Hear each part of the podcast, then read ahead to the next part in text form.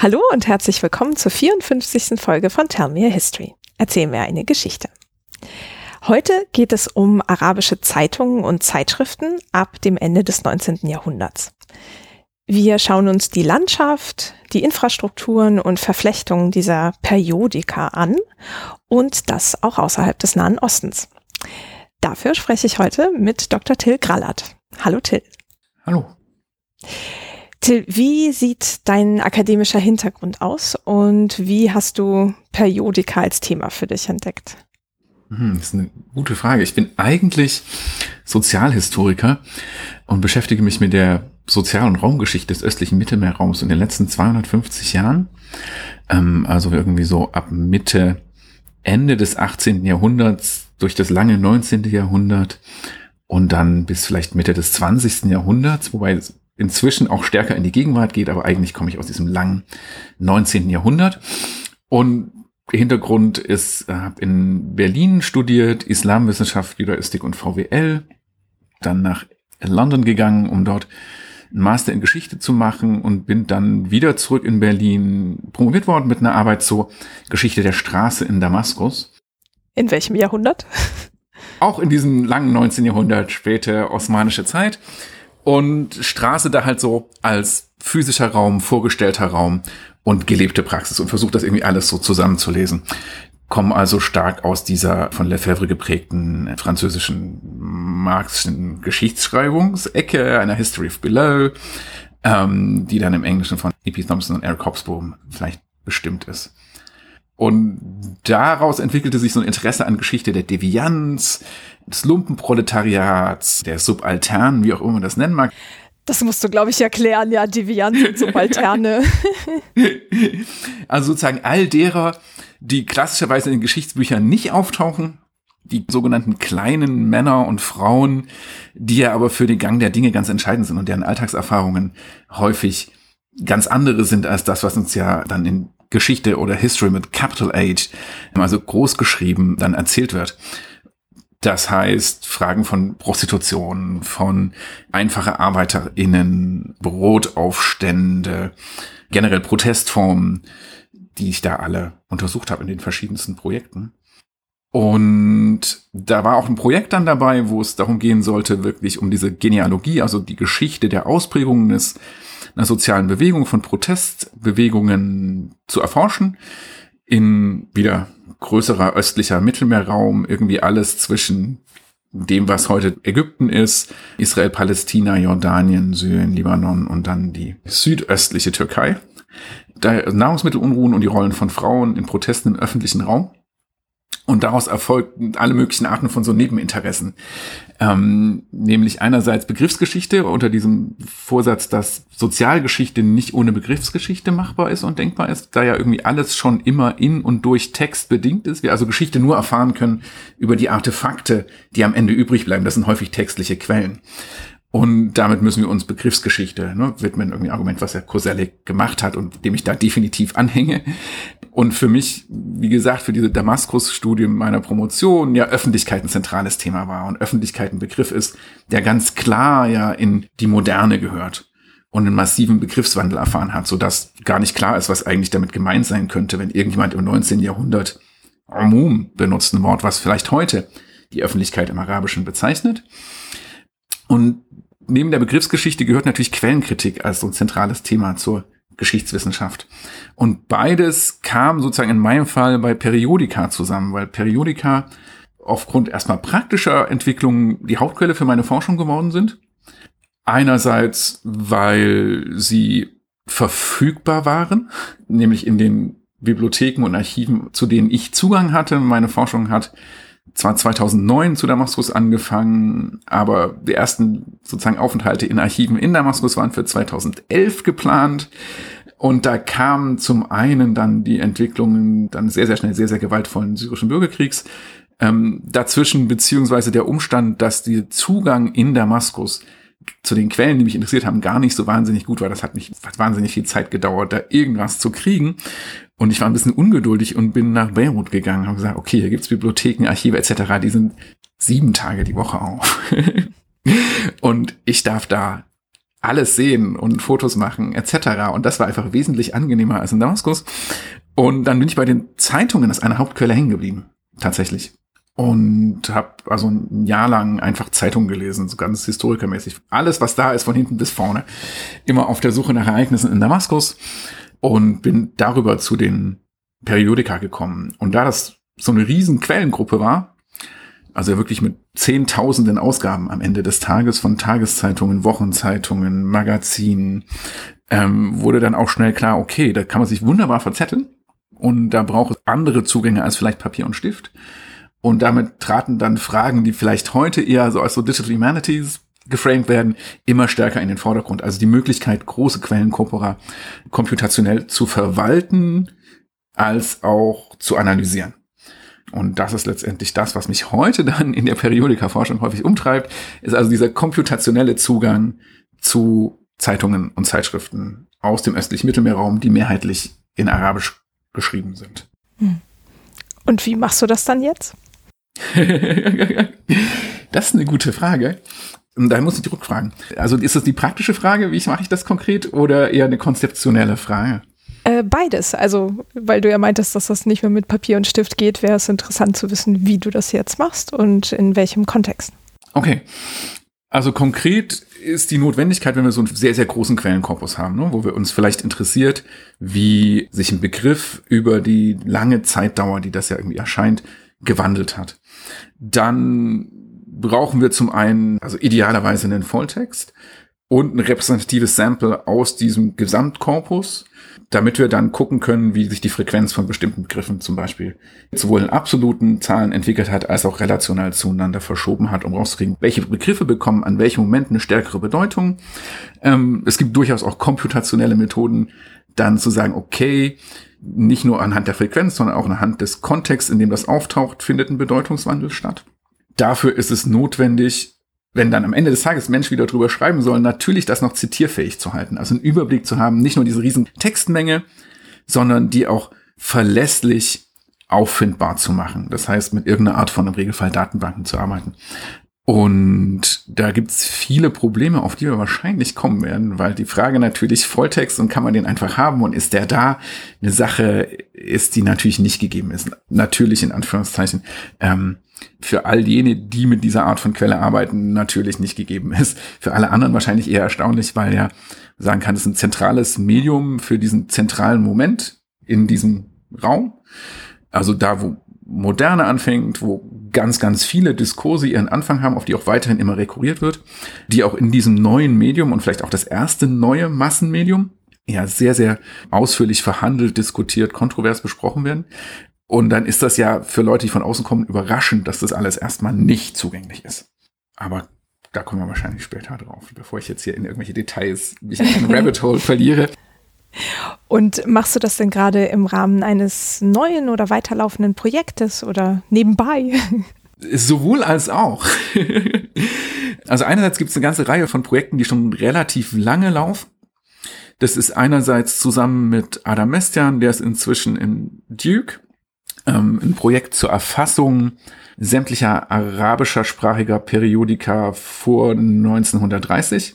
Wobei jetzt der Zeitraum 1930 ist arbiträr gewählt. Das liegt daran, dass es irgendwie noch praktikabel sein muss und wir durchaus an Historizismus leiden und sagen, wir wollen natürlich alle arabischen Periodika idealerweise abbilden auf der ganzen Welt, die jemals publiziert worden sind, inklusive ihrer kompletten Publikationsgeschichte und ihrer heutigen Holdings in Bibliotheken, Archiven etc., weil es an dieser Information mangelt. Das erste Problem ist, wenn du zu Periodika arbeiten willst oder sagst, also ich brauche eine Quelle für ein Ereignis, was weiß ich, 1910 gibt es eine Serie von Brotunruhen in dem gesamten östlichen Mittelmeerraum, in jeglicher Stadt, irgendwie in Aleppo, Hama, Homs, Damaskus, wahrscheinlich auch an der Küste. Und Tageszeitungen wären eine ideale Quelle für diese Ereignisse. Und alleine rauszubekommen, aber ob es eine Tageszeitung 1910 in Hama gab, ist nicht trivial. Und in der Folge dann diese vielleicht auch noch zu finden, umso weniger. Und um das so ein bisschen zu adressieren, ist also dieses Projekt mit Adam Mestian, das heißt Jara'at, also arabischer Plural für das zeitgenössische Wort für Zeitungen. Das hat vor langer, langer Zeit angefangen, 2012, glaube ich. Ähm, da hatten wir ein bisschen Seed-Funding vom ZMO, die eine basale Webseite finanziert haben. Und seitdem ist das vor allen Dingen Crowdsourced-Projekt mit Hilfe ganz vieler Kolleginnen und Kollegen, die immer, wenn sie irgendwo etwas finden in der Bibliothek, eine Notiz schicken und sagen, hier, ich habe hier Bestände gefunden.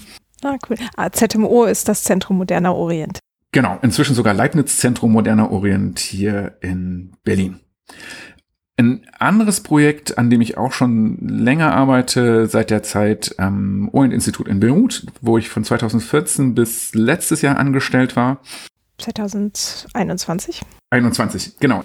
Ähm, ist das Projekt Open Arabic Periodical Editions.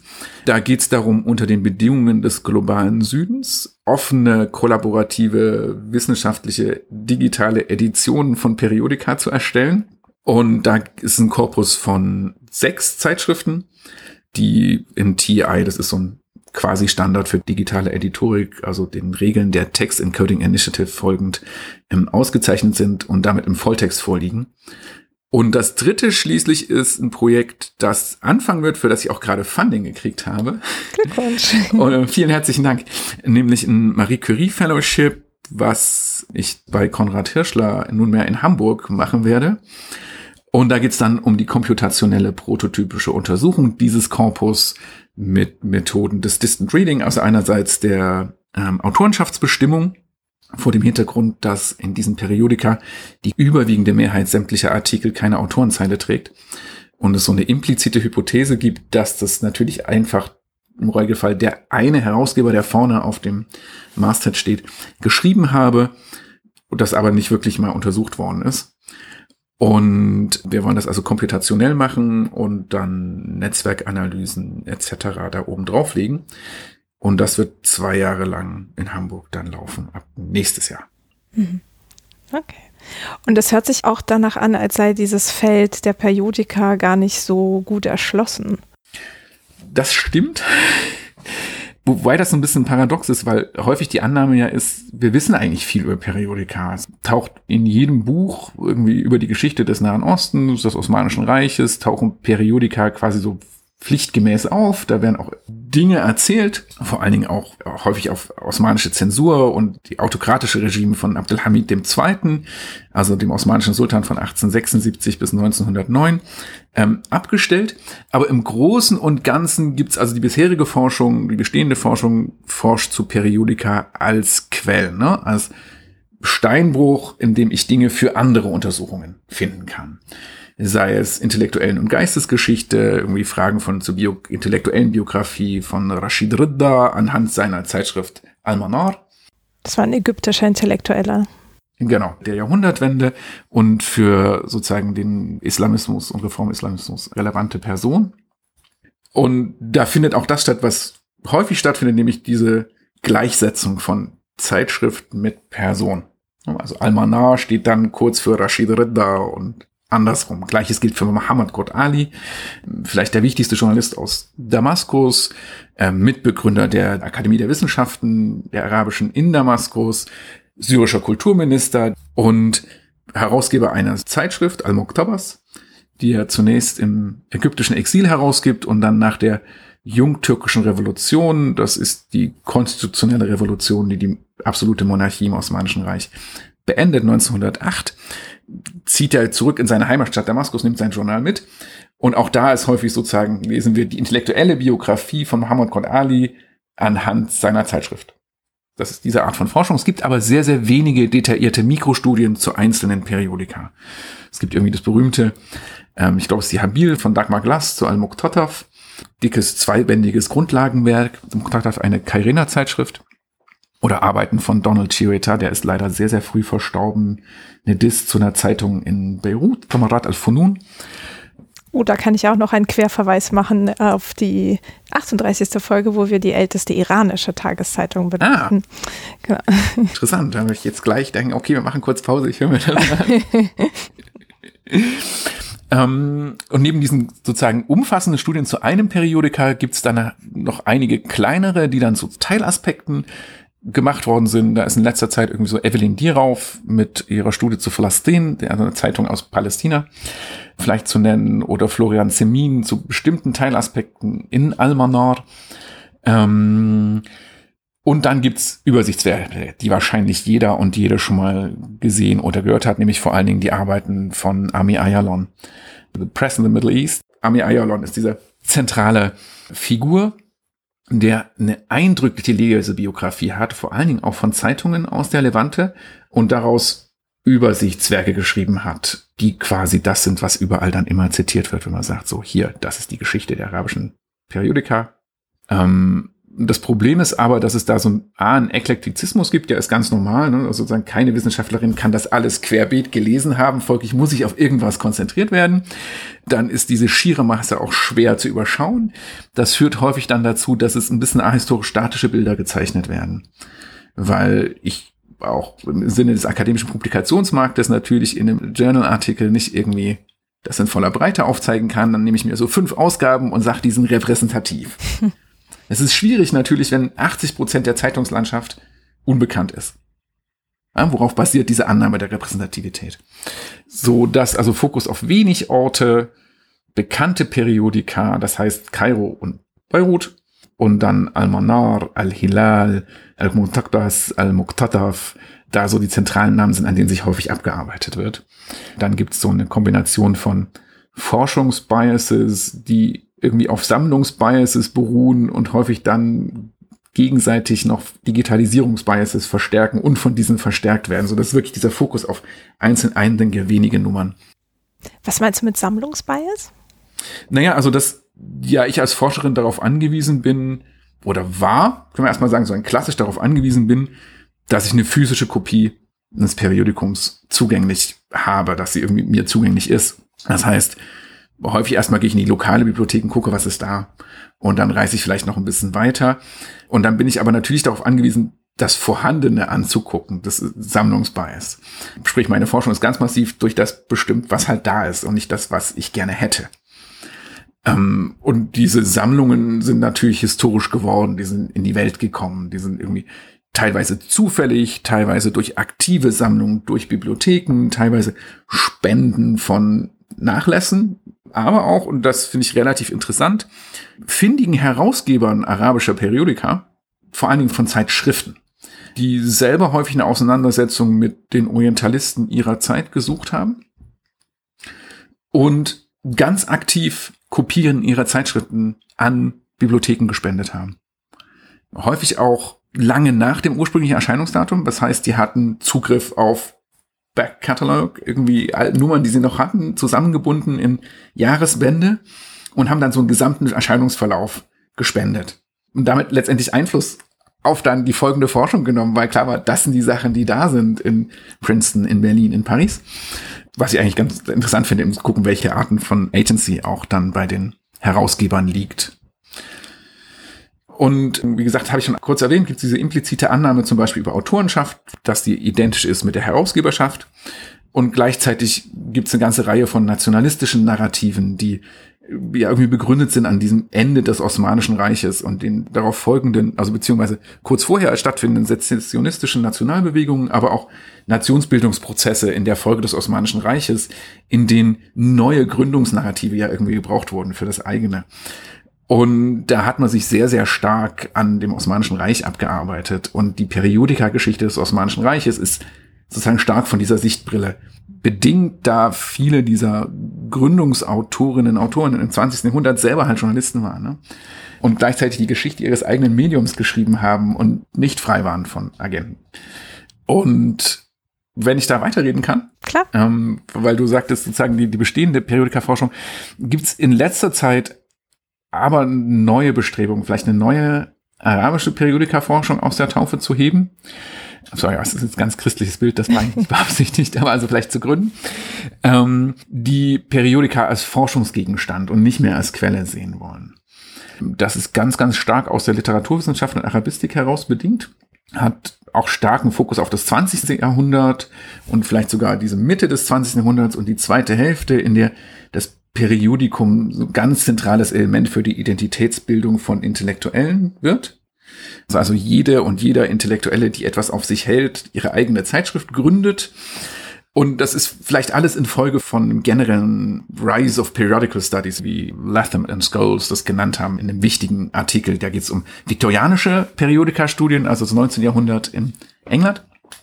Die ist frühe 2000er erschienen und macht halt erstmal das Argument zu sagen, Periodikum als Quelle und gleichzeitig sagen, Digitalisierung ist Driving Force hinter diesem neuen Zugänglichkeit dieser Quelle. Wir haben auf einmal diese Unmengen von zunächst Bildern von Periodika, die alle zur Verfügung stehen und damit neue Forschungsansätze möglich, aber auch notwendig machen, weil auf einmal nämlich dieses Sammlungsbias wegfällt. Ne? Es, es, reicht nicht mehr einfach nur das zu nehmen, was da ist, weil auf einmal so viel da ist, dass ich eine Auswahl treffen muss. Und das eine andere Anforderung an mich als Wissenschaftlerin stellt. Und gleichzeitig aber auch beobachtet zu sagen, wir haben ein Problem bei den gesammelten Periodika, weil Periodika ja so eine Dualität haben als einerseits Inhalt und Medium zur Verbreitung von Inhalten, vielleicht auch ästhetischen Formen, aber auf der anderen Seite auch ein Geschäftsmodell ist. Und die Sammlungen, und vor allen Dingen universitäre Sammlungen, akademische Sammlungen häufig sagen ja, das Geschäftsmodell, das ist ja nur dafür da, um die Inhalte zu transportieren. Und damit auch im Sinne dessen, weil der Raum knapp ist, in Bibliotheken wird die Werbung weggeschmissen werden die Umschläge weggeschmissen. Die sind aber zentral, wenn uns interessiert, ne, wie ein Periodikum wahrgenommen worden ist, wie das gelesen worden ist, dann ist total relevant, dass die Werbung da ist. Dass diese teilweise ja irgendwie die gleiche Menge an Seiten gefüllt hat wie die redaktionellen Inhalte und aber heute nicht mehr da ist.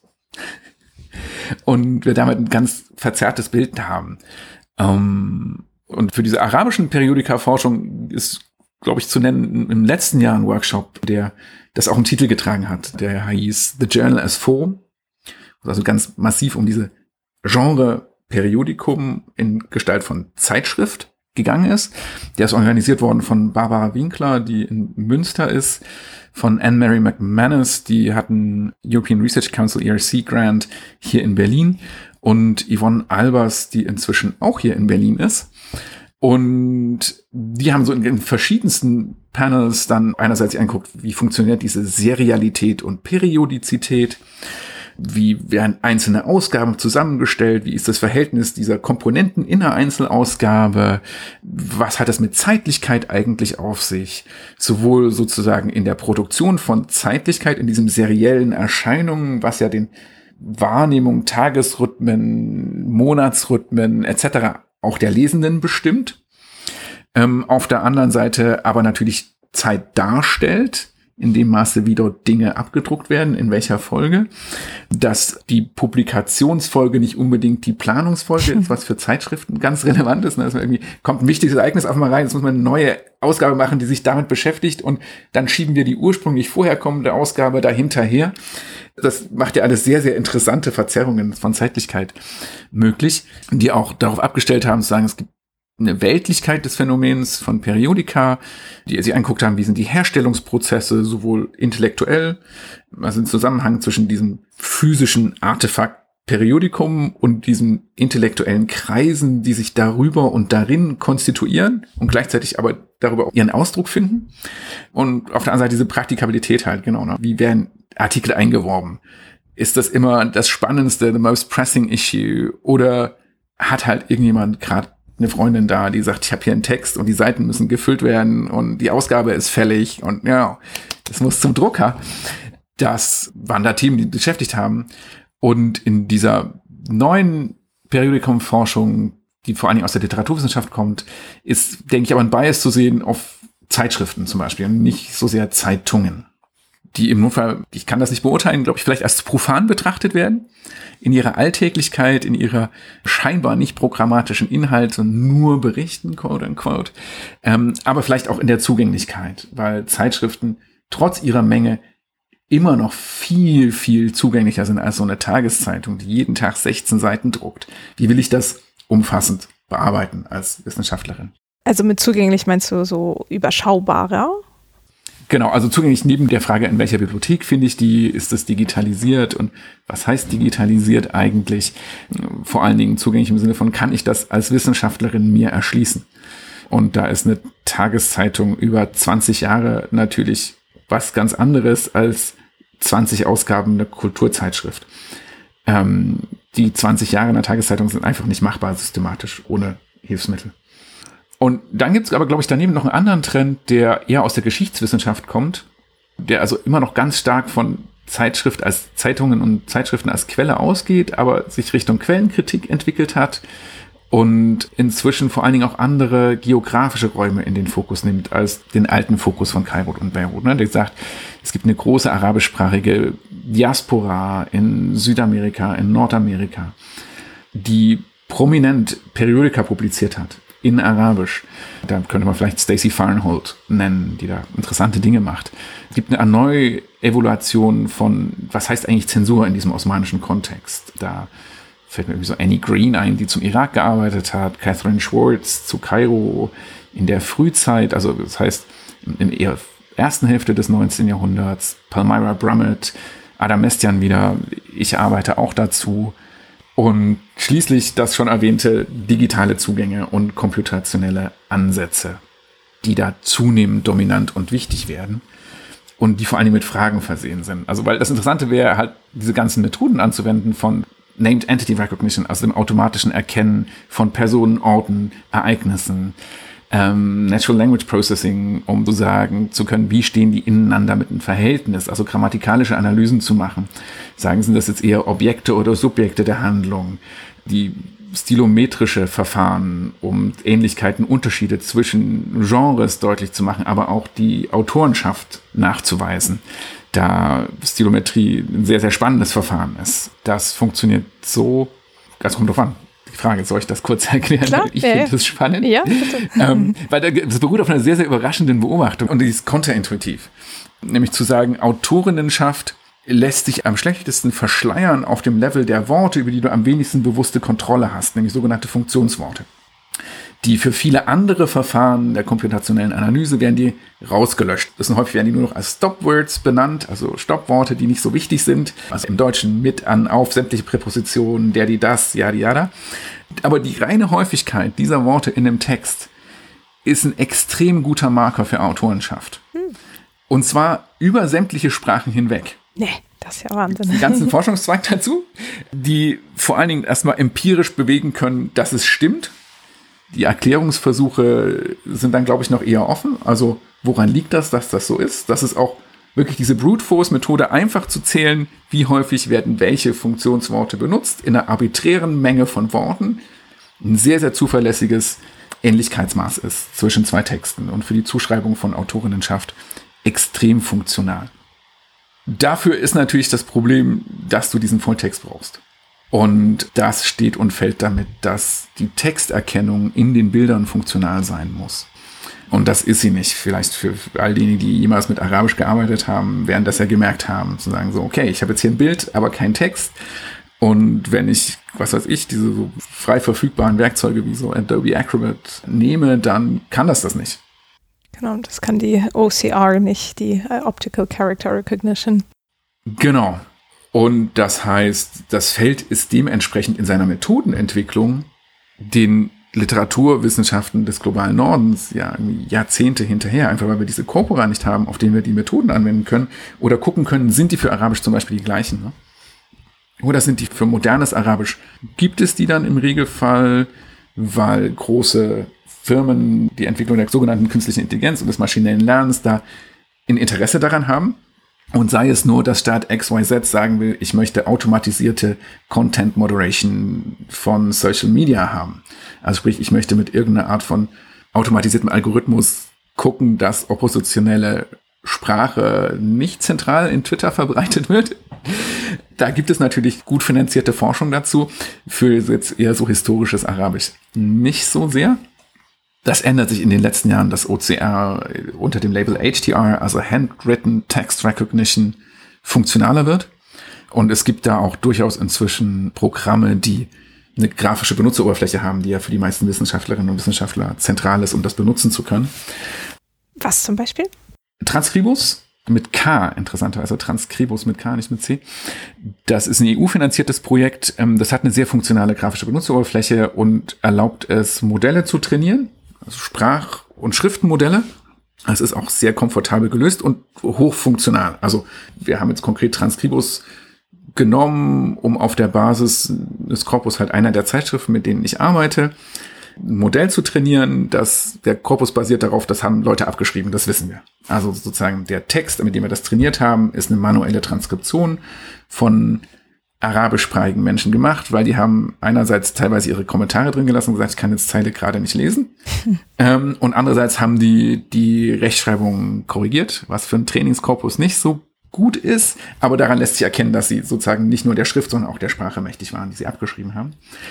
Und wenn man das ganz sozusagen basal trainiert, einfach mit Bildern dieser Zeitschriften, den Text dieser manuellen Transkription, dann kriegt man da sogenannte Character Error Rates, also Fehlerraten auf der Buchstabenebene von weit unter zehn Prozent. Das heißt, neun von zehn Buchstaben werden richtig erkannt. Und das ist für Arabisch sehr, sehr, sehr, sehr gut. Und das war jetzt kein komplexes Training, das lässt sich definitiv verbessern. Und damit werden diese Corpora auf einmal für komputationelle Methoden zugänglich. Zumindestens, wenn das Layout nicht komplex ist, was bei Zeitungen natürlich ganz schnell geht. Wenn du dann so frühe arabische Zeitungen, ein mehrspaltiges Format hast, es gibt die Idee der Überschrift, hat sich noch nicht so wirklich etabliert. Das heißt, du hast eigentlich keinen grafischen Indikator, wo ein Thema aufhört und das nächste anfängt. Also noch nicht mal irgendwie Abstände oder Linien oder so dazwischen? Teilweise keine Abstände. Wenn du so frühe Ausgaben von Hadikat al-Akhbar, das ist die erste Zeitung aus Beirut, 1858 von Khalil al-Khoury gegründet, oder Samarat al-Funun, die erste islamische Zeitung, also von einem explizit islamischen Organisation herausgegeben, aber Tageszeitung in Beirut, die Mitte der 1870er in Beirut gegründet wird, dann hast du einfach Spalte über Spalte über Spalte an fortlaufendem Text. Manchmal so eine Sektionsüberschriften, wo du irgendwie sagst, hier ist eher lokale Nachrichten, hier eher regionale, hier eher international. Aber jenseits dessen keinen grafischen Indikator, dass ein Artikel zu Ende geht. Und damit ist es für einen Computer natürlich extrem schwer, das zu segmentieren. Plus das Problem, dass diese Algorithmen jetzt wieder in Anführungsstrichen natürlich alle auf die Schriften des globalen Nordens trainiert sind. First and foremost natürlich auf Englisch. Aber das heißt lateinschriftliche Texte, die von links nach rechts laufen. Und Arabisch läuft von rechts nach links. Und damit brauchst du eine Layout-Analyse, was häufig unter maschinellem Sehen läuft, die weiß, dass das Sortieren der, selbst wenn sie Spalten erkennt, dass die Leserichtung der Spalten von rechts nach links ist, von nicht von links nach rechts. Früher musste man dafür immer die Bilder flippen einmal, ne? In, also sozusagen horizontal flippen, damit die Leserichtung so ist, wie der Algorithmus annimmt. Aber das sind alles wahnsinnig unpraktikable Workarounds. Äh, schon allein, weil die Menschenlesbarkeit natürlich schlagartig in den Keller fällt, wenn du Arabisch verdreht von links nach rechts lesen musst, spiegelbildlich. Ähm, aber damit wird das erschließbar. Und damit sind wir jetzt an einem Punkt, wo, wenn du Zugang zu diesen Werkzeugen hast, und da geht es sowohl um technische Skills als auch durchaus die finanziellen Ressourcen, weil das basiert alles auf Maschinenlernen. Das heißt, statistischen Modellen über Wahrscheinlichkeiten, was wann wo erwartet wird, auf der Basis von halt Trainingsdatensets, die erfordern teilweise sehr, sehr viel Rechenzeit. Und die muss ich finanzieren. Und wenn ich die Maschine nicht selber irgendwo in den Institutionen stehen habe und Angestellter der Institutionen bin, dann muss ich da irgendjemandem Geld für bezahlen. Was für ein einzelnes Buch machbar ist. Aber das skaliert ganz, ganz schlecht, weil das ja linear skaliert. Und bei Periodika sind wir ganz schnell bei 10.000 Seiten, 50.000 Seiten, 100.000 Seiten. Und selbst wenn die nur einen Cent kostet, die Seite, ist das, ja, ist das ganz schnell zu teuer, um das für ein Projekt finanzieren zu können was uns so ein bisschen zu der Frage von Zugänglichkeiten, also weil du die Frage auch gerade gestellt hattest, ne, was heißt eigentlich Zugänglichkeit? Das also die Möglichkeit der eigenen Fähigkeiten, kenne ich sowohl dieses physischen Artefakt als auch die komputationellen Methoden gut genug, um es anwenden zu können. Dann vorhin bereits erwähnt das Problem, dass die Sammlungen zu wenig bekannt sind. Es gibt keinen globalen Unionskatalog aller arabischer Periodika, der sich einfach aufschlagen lässt oder digitale Repräsentanz eines solchen Katalogs sagen kannst. Die Zeitung da liegt sie. So und so viele Ausgaben rechts verschollen. Wir wissen also von der Mehrheit der Titel, wenn überhaupt, nur den Titel und das Ersterscheinungsdatum. Das liegt zum einen in der Natur der Sache von Periodika, dass wir diese scheinbar unendliche Serialität haben und die letzte Nummer häufig nie als solche angekündigt wird. Das heißt, das Ende von Periodika unheimlich schwer zu etablieren ist. Im besten Fall hast du Quellen, entweder Kopien von der Zeitung selbst oder eine andere Quelle sagst, in diesem Jahr gab's die noch. Und irgendwann danach wissen wir nicht, ne? Das ist schwierig zu etablieren, aber wir haben häufig gar keinen Guess, wie lange die eigentlich irgendwo erschienen sind und ob für Jahr X die Zeitung, die zehn Jahre vorher gegründet wurde, überhaupt noch existieren sollte, also ob es sich lohnt, nach ihr zu suchen. Das führt dazu, also dass sie wenig auffindbar sind, diese Zeitungen.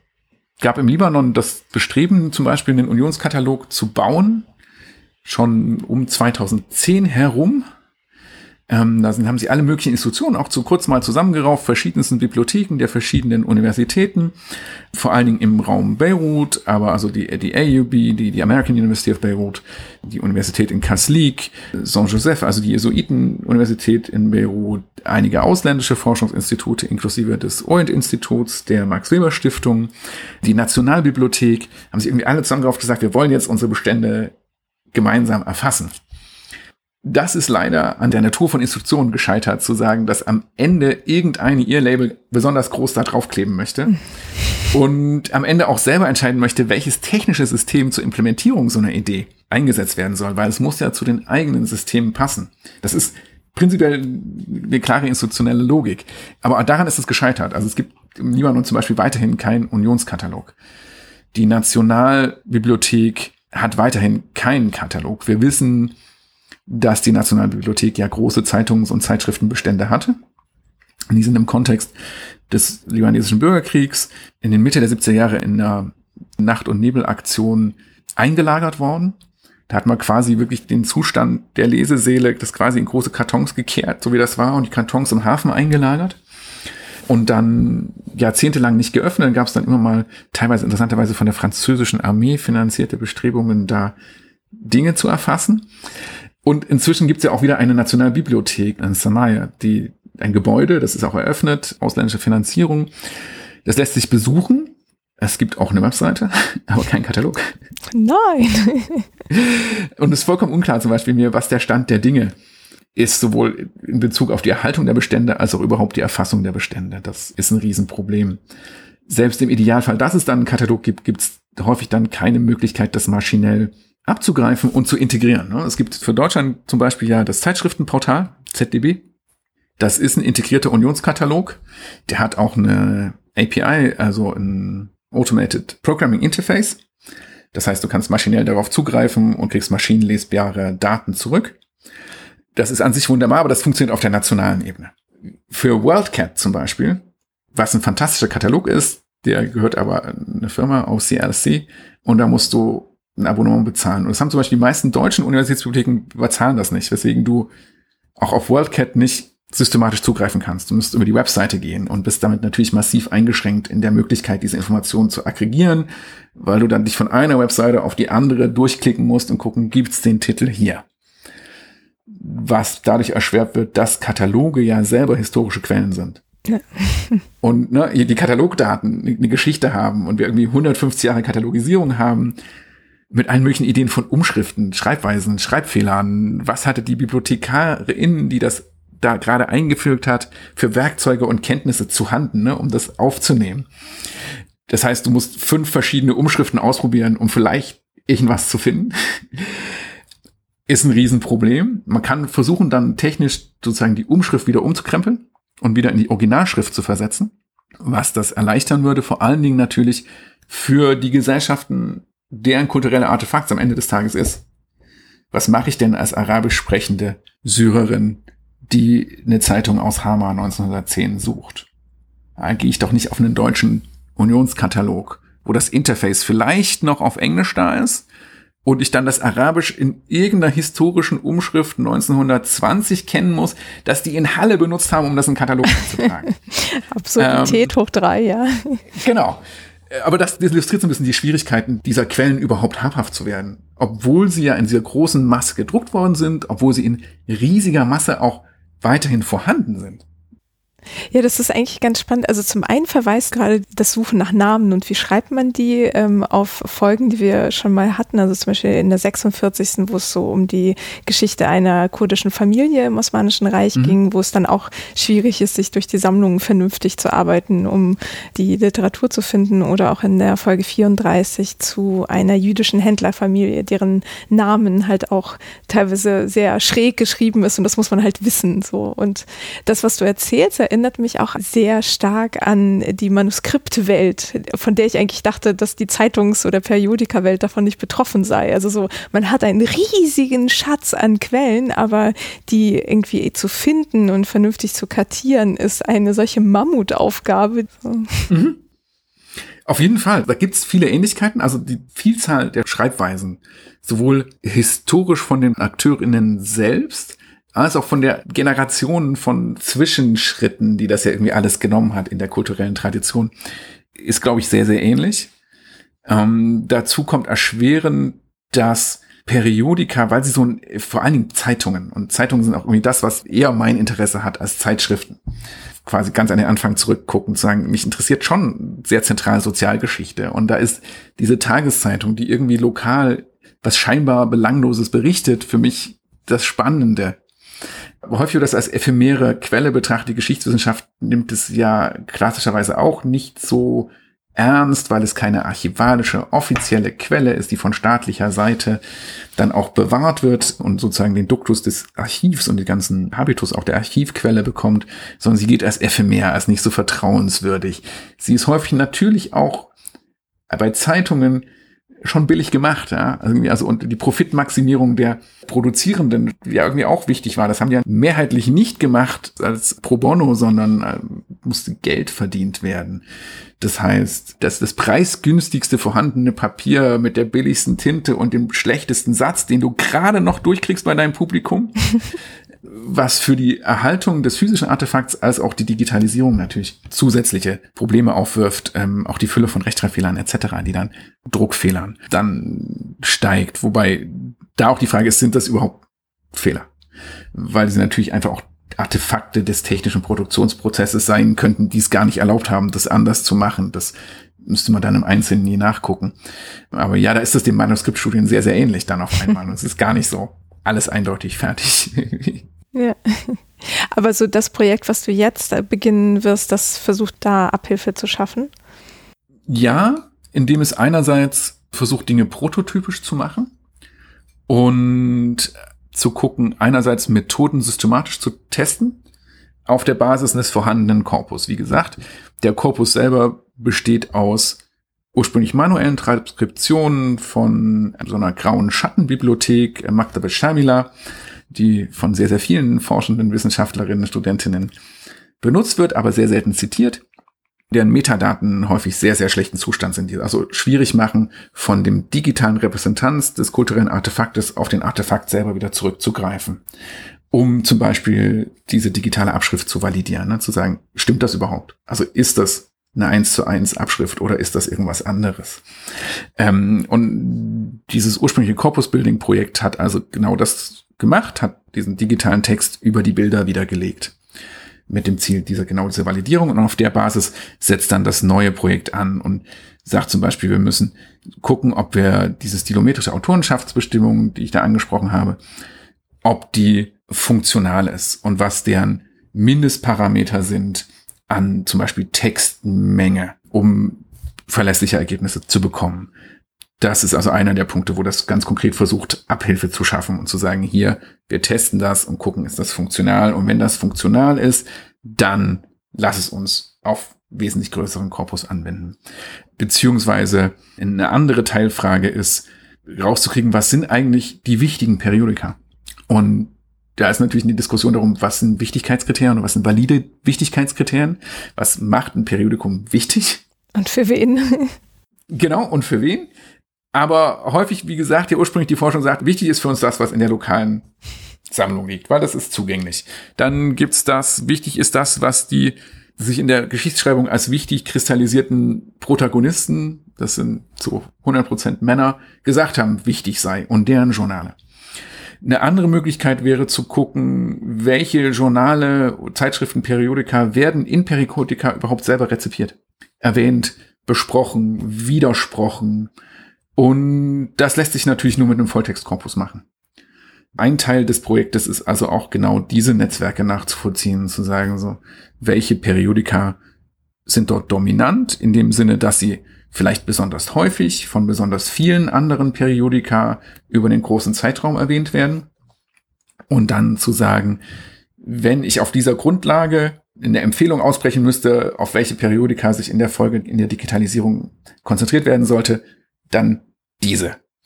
Ein anderer Ansatz wäre, basierend auf diesem Jarai-Projekt, wo es also um diesen Unionskatalogs-Ding geht, zu sagen, wir machen das ähnlich, wie das in den Vereinigten Staaten stattgefunden hat, wo es das Projekt Chronicling America gab, dessen Ziel war, aus jedem County eine Zeitung zu digitalisieren und damit sozusagen die Breite abzubilden und Ballungszentren komplett quasi auszublenden, weil wenn du jedes County nimmst, ne, dann ist sozusagen County of New York nicht wichtiger als irgendein anderes dörfliches irgendwo in Wisconsin. Beides sind Ansätze, die für die arabische Welt spannend sind. Denn was wir jetzt haben, ist häufig, dass die großen Institutionen digitalisieren.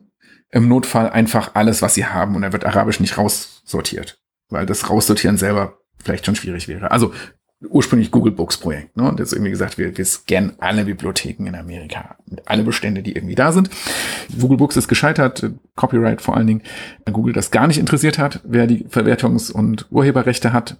Urheberrechte, glaube ich, waren nicht so das Problem, sondern die Verwertungsrechte. Jedenfalls ist das dann in Harthy Trust ja aufgegangen, ein Verbund von amerikanischen Universitäten. Und das führt aber dazu, dass viele dieser Zeitschriften, die halt in allen Bibliotheken da sind, auch in allen gescannt worden sind. Ach so, okay. Also genau nicht die Breite, sondern die einigen wenigen, die eh alle schon gelesen haben, gibt's jetzt auch in zehnfacher digitaler Repräsentanz. Das ist interessant für spezielle Forschungsfragen, wenn es darum geht, wie sieht eigentlich diese einzelne Kopie aus? Und ist das überhaupt so ein reproduzierter Artefakt in Benjamins Sinne, ne? irgendwie, dass das seine Aura verloren hat? Oder ist es vielleicht doch ein Unikat?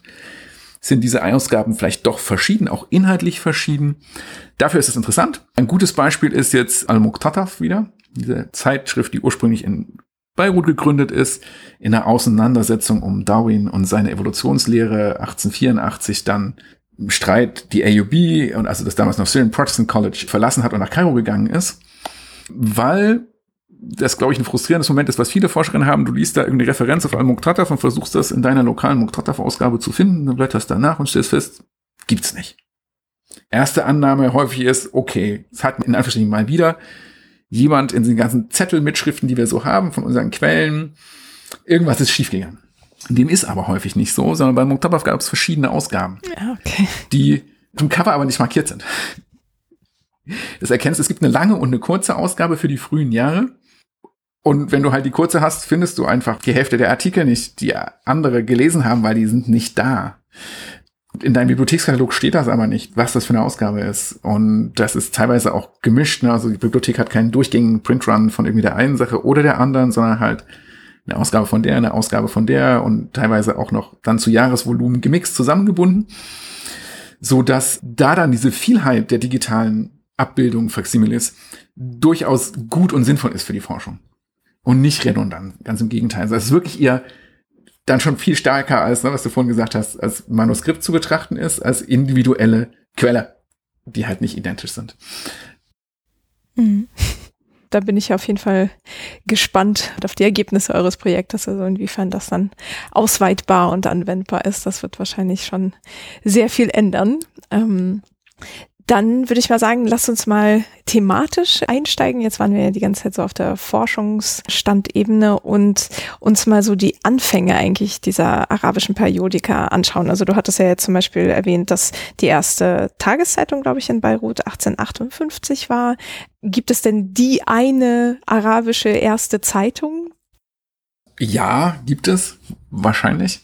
Das finde ich in der Tat eine interessante Frage, weil auf der einen Seite, ja, die Forschung sagt natürlich, es gibt diese erste Zeitung und das Al-Waqaya al-Masriye in Ägypten und der Mehmet Ali publiziert in Amtsanzeiger. Wann war das? Ist, glaube ich, frühes 19. Jahrhundert. Da muss ich nachgucken. Das kann ich dir direkt nicht sagen. Mhm. Okay, frühes 19. Jahrhundert, alles klar. Frühes 19. Jahrhundert.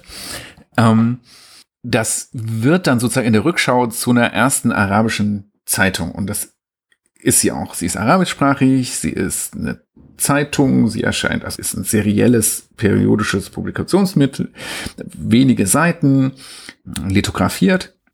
Was heißt das? Also mit einem Stein gedruckt, also es wird auf dem Stein geschrieben und dann auf Papier abgezogen. Liegt daran, dass der Satz von arabischen Buchstaben aufgrund dessen, dass es ja die, die Buchstaben verbunden werden mit sozusagen Buchstabensatz schwierig und kompliziert ist, weil du einen riesigen Vorrat an verschiedenen Formen brauchst und das teuer und zeitaufwendig ist dann zu setzen. Und das ist halt eine staatliche Zeitung, ein Amtsblatt, ein Anzeiger. Und da gibt es von so in der Periodikerforschung, in der Folge auch von Ayalon und anderen, so ein Drei-Phasen-Modell, wo man sagt, Periodika entwickeln sich generell so in der arabischen Welt vor allen Dingen, dass wir erst staatliche Blätter haben, dann haben wir private Unternehmungen, aber mit massiver staatlicher Förderung, häufig auch wirklich konkret in Form von Geld oder Material oder Zugänglichmachung von Druckstöcken und sozusagen der Druckerei, unentgeltliche Nutzung der örtlichen Druckerei in staatlicher Hand und schließlich dann erst eine private Presse, die sich selber finanziert als Unternehmung. Und wenn wir das periodisieren wollen, dann gibt es also erst diesen ganz starken Top-Down-Ansatz mit dem Fokus auf Kairo. Ab den 1860er, 1870er Jahren gibt es dann in Beirut so eine Explosion dieser privaten Presse, Bottom-up-Unternehmungen, teilweise sehr, sehr kurzlebig, aus den verschiedensten Milieus kommend Zeitungen, Zeitschriften entstehen. Dann kommt da diese lange Herrschaft Abdulhamids, die in der Erzählung über die Zeit häufig mit Zensur, staatlicher Kontrolle, Art von Gleichschaltung der Presse beschrieben wird, bei der Mensch aber ja bedenken muss, dass Ägypten zu dem Zeitpunkt dann zwar formal noch Teil des Osmanischen Reiches ist, aber bei All Practical Means eine britische Besitzung ist und dementsprechend dort ganz andere Bedingungen für die Presse gelten als in den direkt vom Osmanischen Reich kontrollierten Bereichen. Weswegen häufig auch dann in der Wahrnehmung einer Erzählung über die arabische Presse dieser Shift von Beirut in den 60er, 70ern dann nach Kairo stattfindet. Das geht ein bisschen einher auch mit dem Exodus von Intellektuellen, die also dann aus diesem östlichen Mittelmeerraum nach Ägypten gehen, und dort Zeitungen, Zeitschriften etc. gründen, häufig auch Selbsterzählungen anbieten für ihr Sein in Ägypten und ähm, dann auch als Begründung häufig Verfolgung, Zensur etc. anbringen. In vielen Fällen ist das massiv übertrieben, muss man allerdings direkt sagen. Lässt sich durch die Quellen weder in der Zeit nicht wirklich belegen, dass das so ist. Jedenfalls nach dieser hamidischen Periode dann diese jungtürkische Zeit, also mit der jungtürkischen Revolution im Sommer 1908. Dann Freiheit, als auch zentraler Slogan dieser Revolution, Freiheit über die Presse kommt und wir eine extreme Explosion ist ein schlechtes Wort, aber sozusagen extreme Vervielfältigung von Zeitungen, Zeitschriften, Periodika im östlichen Mittelmeerraum sehen, wo das dann auch ein Medium wird, was in den kleineren Städten in der Peripherie auftaucht und viele, viele verschiedene Titel auch in diesen ganzen mittelgroßen Städten, Kleinstädten auftaucht, die es vorher nicht gab. Und schließlich dann irgendwie Kolonialismus und Mandate, wo es eine sehr, sehr strikte Militärzensur gibt gibt eine ganze Reihe von Hindernissen für die Verbreitung dieses Mediums, die, glaube ich, aber wichtig sind zu besprechen und die mit Zensur nur sehr, sehr wenig zu tun haben. Nämlich einerseits, auch das findet man in der Forschung immer, hört man auch häufig in so Büchern, die eigentlich gar nichts konkret mit dem Medium zu tun haben. Einerseits die Schwierigkeit und die Ablehnung von Buchdruck. Da gibt es die Erzählung eines Verbotes des Buchdruckes durch den Sultan Selim, was sich nicht nachweisen lässt. Wann ungefähr? Da geht es um das 15. Jahrhundert. Da gab es schon Pressen? Druckerstöcke, genau. Also einerseits Druckstöcke natürlich schon vorher, aber diese beweglichen Lettern, ja, sind in Europa, könnte man sagen, neu erfunden worden. Mit Herrn Gutenberg. Ähm, und da gibt es Erzählungen halt über ein Verbot der Druckerpresse in der Folge dessen, also das Argument dafür, dass die Presse, weil das ist dann ein Punkt, wenn wir sagen, die erste Zeitung erscheint im 20. Jahrhundert sagen wir, oh, das ist aber spät. Ja, verglichen mit anderen Weltregionen ist es spät. Also Zeitungen in voller Blüte Nordwesteuropa. Und daher häufig so eine Vergleichsfrage in der klassischen orientalistischen Sichtweise auch, ne, so eine Defektbeschreibung, warum erst so spät? Wobei, warte mal, 20. Jahrhundert, du hattest ja von in die 1860ern als so das Aufblühen. Genau, nee, ich meinte, habe ich 20. gesagt, ich meinte 19. Jahrhundert. Ah, okay. Mhm. Ich habe hoffentlich 19. Jahrhundert gesagt. Ähm, nee, 19. Jahrhundert, Entschuldigung. Aber also eine komparative Frage, die sagt, warum passiert das da so spät? Ja, was ist das für ein Entwicklungsrückstand? So klassische orientalistische Ansätze.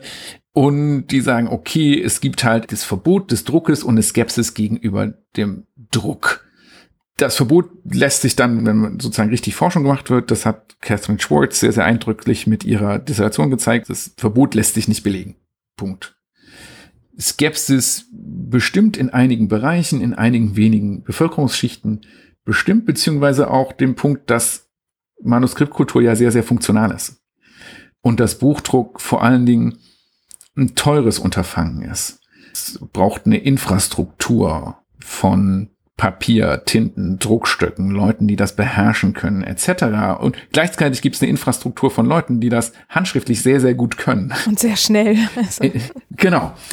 Plus, ganz wichtiger Moment, dass Alphabetisierungsraten sehr, sehr niedrig waren. Also das potenzielle Publikum, der große Vorteil, Manuskriptkultur skaliert natürlich nicht so gut wie Druck.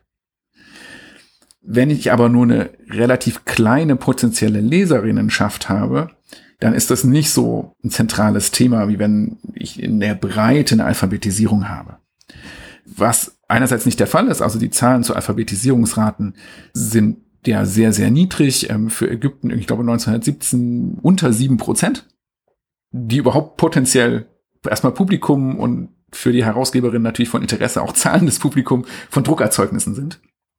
Gleichzeitig muss ich das aber ja auch verteilen können, diese Druckerzeugnisse. Das heißt, ich brauche eine Infrastruktur von Buchhandel, von Ankündigungen dieser Publikationen, von Distributionswegen in beide Richtungen. Also sowohl der Käufer muss irgendwie an den Verkäufer rankommen und andersrum.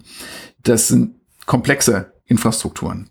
Wenn das um Zeitungen geht, dann geht es ja auch um Nachrichten. Das ist also sozusagen, das ist das, was ich verkaufen kann, ursprünglich als Medium, vielleicht Anzeigenmedium, sowohl für öffentliche Ankündigungen der Herrschenden, aber natürlich auch Preise an bestimmten Orten ein wichtiges Medium für Händler, die wissen wollen, an Hafen XYZ kostet das und das Gut den und den Preis. Ähm, da ist Aktualität ein zentrales Thema.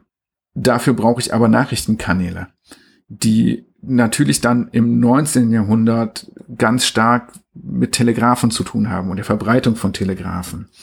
Und die Frage, an welchen Orten gibt es Telegrafenstationen? Wer hat Zugang zu diesen Telegrafendiensten? Das sind im Osmanischen Reich zunächst ausländische Telegrafenagenturen. Ähm, was mache ich, wenn ich kein Korrespondentennetzwerk habe? Wie komme ich an Nachrichten ran? Schreiben die mir einen Brief? Das heißt dann in der Folge, der Brief muss zugestellt werden. Das dauert im Notfall. Etc.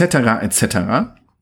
Für die Zeitungen spielt dann eine große Rolle das Aufkommen von Nachrichtenagenturen in der Mitte des 19. Jahrhunderts.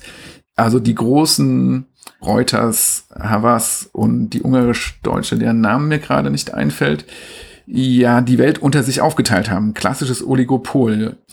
Die haben Einflusssphären festgelegt, in denen jeweils immer nur eine von ihnen operieren darf. Und haben dann Nachrichten verkauft. Ähm, die arabischen Zeitungen sind auch alle Abonnenten dieser Nachrichtenagenturen. Weswegen vielleicht auch Beirut ein zentraler Ort wird in diesem östlichen Mittelmeerraum für Zeitungen ist, dass es dort eine gut angebundene Telegrafenstation gibt, die nicht über Land von hinten rum erschlossen werden muss, über den langen Weg und ausschließlich über osmanisches Territorium, sondern auch direkt angebunden ist. Es gibt Bestrebungen, da eine osmanische Nachrichtenagentur zu gründen, aber die führt praktisch zu nichts. Dann gibt es das Problem des schon kurz angesprochenen Buchdrucks mit arabischen Lettern, ne? dass du irgendwie das ja produzieren musst und das ist eine Schreibschrift, bei der die Buchstaben einerseits verbunden werden, andererseits die Form abhängig von der Position sich ändert. Das heißt, wenn du das sauber machen willst, brauchst du eine sehr hohe Qualität dieser einzelnen Metallbuchstaben, mit denen das dann gemacht werden soll und eine große Anzahl. Viel, viel größer als diese 26 für das lateinische Alphabet, was die Kosten aber enorm in die Höhe treibt. Und Lithografie ist zwar funktional, aber nicht so schnell und auch diese Steine, entweder kannst du sie aufheben oder halt wieder benutzen, aber du musst immer diesen ganzen Stein neu machen, ne? diese ganze Seite. Und kannst da nicht einzelne Teile so schnell ersetzen. Ähm, Satzmaschinen kommen dann, also es gibt von Titus Nemeth interessante Arbeit zu diesen arabischen Satzdingen und Satzmaschinen und Linotype. Das sind Hot Metal ich weiß nicht, heißt das Heißmetall auf Deutsch, weiß ich gar nicht genau, ähm, Satzmaschinen, da wird die ganze Zeile gegossen. Okay. Ähm, die Zeile wird gesetzt, gegossen, dann fliegt die gegossene Zeile raus, wird gedruckt, wird zusammengesetzt in diesen ganzen Satzspiegel und dann werden die Zeilen neu eingeschmolzen und wieder neu gegossen. Die Maschine gießt sozusagen immer ganze Zeilen. Die hat Formen für die Buchstaben, um Zeilen zu gießen. Und das wird mit Arabisch versucht. Die erste, die das einsetzen, ist Al-Huda in New York. Aber auch da ist sozusagen die ästhetische Qualität oder Nicht-Qualität der Schriften ist ein zentrales Thema, weil einfach die Magazine sehr, sehr groß werden müssen für die Vielzahl der Formen und das wird unhandlich und ist nicht mehr ersetzbar. Und in der Folge von den Druckmaschinen finden dann auch Reduktionen, zum Beispiel ne, in der Orthographie, in der Kalligraphie etc. statt. Das sind eher technische Artefakte. Daraus folgt umgekehrt aber natürlich auch, wenn ich da mein Investment irgendwie wieder rauskriegen will, muss ich eine Art von Preis erzielen mit dem Produkt. Und kann ich das? Armut ist ein zentrales Thema. Also wie erschwinglich ist die Ausgabe einer Zeitschrift im Verhältnis zu dem durchschnittlichen Einkommen? Ähm, da haben wir viel zu wenig Statistiken, um das jetzt irgendwie in der Breite sinnhaft kommentieren zu können. Aber wenn wir sagen, okay, die einzelne Zeitungsausgabe kostet, die Preise sind zum Glück aufgedruckt, also das lässt sich rauskriegen, was die Zeitung im Einzelnen kostet. Irgendwie so zwischen eins und anderthalb Piaster pro Ausgabe. Und gleichzeitig haben wir einzelne wenige Angaben, wo wir sagen können, ein Tagelöhner verdient sechs bis acht Piaster am Tag. Also ein Viertel bis ein Fünftel des Einkommens würde so eine Zeitung kosten. Das wäre prohibitiv. Gleichzeitig ist natürlich klar, bei der Alphabetisierungsrate ist der Tagelöhner wahrscheinlich eh nicht in der Lage, diese Zeitung zu lesen. Aber jedenfalls spielt das, denke ich, trotzdem eine Rolle. Die Frage von, wie erschwinglich ist eine Zeitung im Einzelnen je. In der Folge gibt es auch eine geringe Verbreitung ein kleiner Markt von Zeitungen. Ami Ayalon hat da irgendwann mal Statistiken zu veröffentlicht. Da kann ich jetzt gerade nicht aus dem Kopf die Datenbasis validieren und sagen, es beruht auf den und den Zählungen. Aber da gibt da an, dass um 1900 rum 0,25 Prozent der ägyptischen Bevölkerung als Publikum dieses Massenmediums betrachtbar sind. Und 1950 das Zehnfache, also 2,5 Prozent. Es ist trotzdem ein Massenmedium, weil es Wirkung hat. Und Diskurse, die dort stattfinden, trotzdem in die Breite getragen werden, Widerhall finden, besprochen werden. Wir auch wissen, fürs 20. Jahrhundert definitiv Zeitungen vorgelesen werden, also öffentlich gelesen werden. Für die osmanische Zeit kenne ich keine wirklichen Belege dafür, dass das stattfindet. Aber für postosmanische Zeiten, beziehungsweise Ägypten, die ja eh dann quasi nicht mehr osmanisch sind, gibt es da Berichte davon, dass das an öffentlichen Orten, in Zeitungen, Leseräumen, Bibliotheken quasi öffentlich gelesen wird, so dass das Publikum größer ist als die schiere Anzahl der Ausgaben, die gedruckt werden. Auch die Weitergabe von Ausgaben irgendwie da eine Rolle spielt. Das, das kann ich im Einzelnen leider gar nicht einschätzen, weil die Quellenlage meiner Erachtens da viel zu dünn ist. Das hat auch zur Folge, dass das Publikum primär wahrscheinlich auch männlich bleibt für diese Art von Medium. Ähm, weil selbst die Räume, in denen dann öffentlich gelesen wird, häufig männlich konnotierte Räume sind. Also wenn das Cafés sind, Leseräume etc., dann ist das sehr, sehr große Wahrscheinlichkeit davon auszugehen, dass das praktisch exklusiv männliche Räume sind in diesem frühen 20. Jahrhundert. Das ändert sich dann, glaube ich, erst mit dem nächsten Massenmedium, es mit dem Radio grundlegend, wo das nicht mehr darauf angewiesen ist, dass auf Leseverständnis, sondern auch für Verständnis. Ähm, Genau, in der Folge also geringe Verbreitung und Kurzlebigkeit von Periodika. Viele scheitern sehr, sehr schnell. Weswegen vielleicht auch so ein Kernargument für dieses Zensur versus Freiheit, hamidische Zeit versus Jungtürkenzeit eins ist, was genauer betrachtet werden muss, weil die schiere Anzahl neuer Periodika ist kein gutes Zeichen von Pressefreiheit unbedingt oder Abwesenheit von Zensur. Die Frage ist, wie langlebig sind die? Und da sehen wir häufig, also wenn wir dann Belege haben, dass die sehr, sehr kurzlebig sind. Sowohl aufgrund dessen, dass einerseits ökonomisch scheitern, als auch dann nach 1908 ähm, Verbote ganz massiv im Raum stehen und viele Zeitungen einfach ihren Titel ändern und dann neu erscheinen. Teilweise am nächsten Tag oder einen neuen Titel, teilweise auch mit fortlaufender Nummerierung, was es noch wesentlich deutlicher macht, dass es sich um die gleiche Zeitung handelt. Aber wenn ich das dann als zwei Periodika zähle, kriege ich natürlich einen ganz anderen Eindruck. Und weil ich, hoffe, ich annehme, diese erscheinen dann parallel, wenn ich sage, was ich bei Beirut nach 1908, also 8 bis 14, 100 neue Periodika erschienen. Stellt sich raus, es sind nur drei. Oder? Genau, es sind mehr, aber klar, also am Ende sind es vielleicht 20, die gleichzeitig erscheinen, eher weniger. Das ist immer noch viel. Aber verglichen mit Städten vergleichbarer Größe an anderen Orten der Welt dann halt zum Beispiel nicht mehr. Ja. Und ich meine, du erwähnst ja jetzt äh, oft Kairo und Beirut so als Zentren, wo vielleicht dann auch langlebigere Zeitungen oder Periodika erfolgreich waren. Gab es noch andere Orte? Auf jeden Fall. Ähm, da würde ich jetzt am liebsten auf eine Karte verweisen, die wir auf der Grundlage dieses Datensets aus diesem Jaraid-Projekt mit Adamistian gemacht haben, was sozusagen also diesen zeitlichen Publikationsverlauf über den geografischen Raum zeigt und. Das wäre jetzt die Karte, die du auch hast und die wir einbinden könnten? Genau, ja, ja, die ist online. Okay, da kann man dann jetzt draufklicken, super. Das ist sozusagen ein animiertes GIF, ähm, aber die zeigt also zum Beispiel, dass das dynamisch ist und polyzentrisch. Sprich, Dinge ändern sich und es ist kein klares, eindeutiges, einzelnes Zentrum. Einerseits ist natürlich Nordafrika, hat wichtige Publikationsorte, immer gemessen an der Zahl der Neuerscheinungen, weil das die Daten sind, die wir haben. Tunis ist da ein sehr, sehr wichtiger Hub, den man auf gar keinen Fall unter den Tisch fallen lassen sollte. Bagdad ist ganz, ganz zentraler Ort für arabische Periodika dann nach 1908. Zum Beispiel 1911, gemessen immer an der Anzahl der Neuerscheinungen, ist Bagdad der Ort mit den meisten Neuerscheinungen.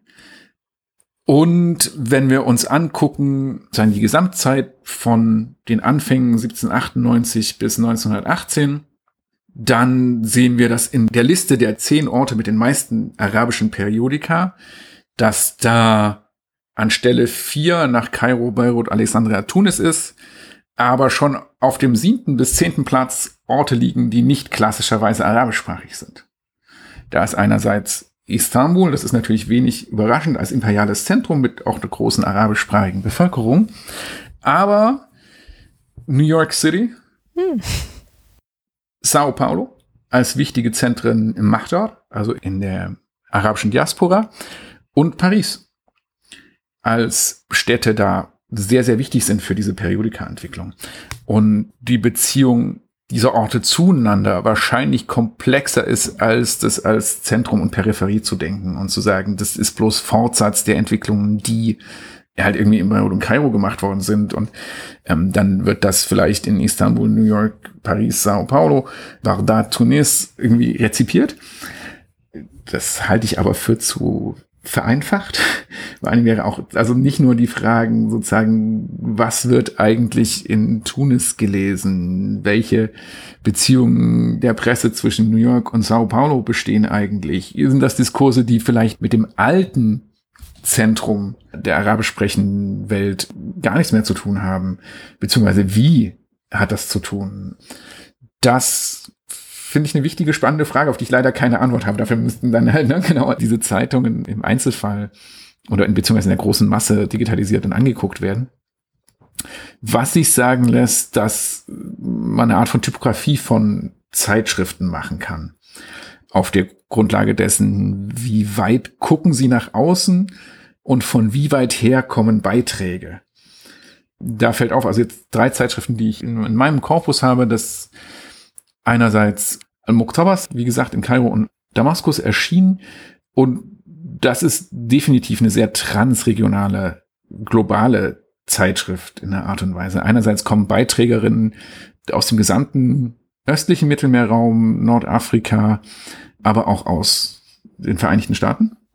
Oh, und das heißt, das ist jetzt eine Zeit, wo die Autorenschaft markiert ist?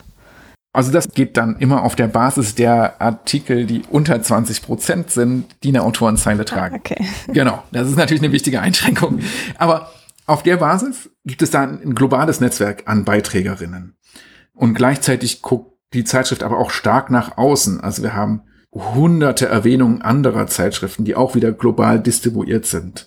In sämtliche Zentren des Machtjahres hinein, Nordafrika, Nordwesteuropa, östlicher Mittelmeerraum, und dann teilweise aber auch bis Südostasien.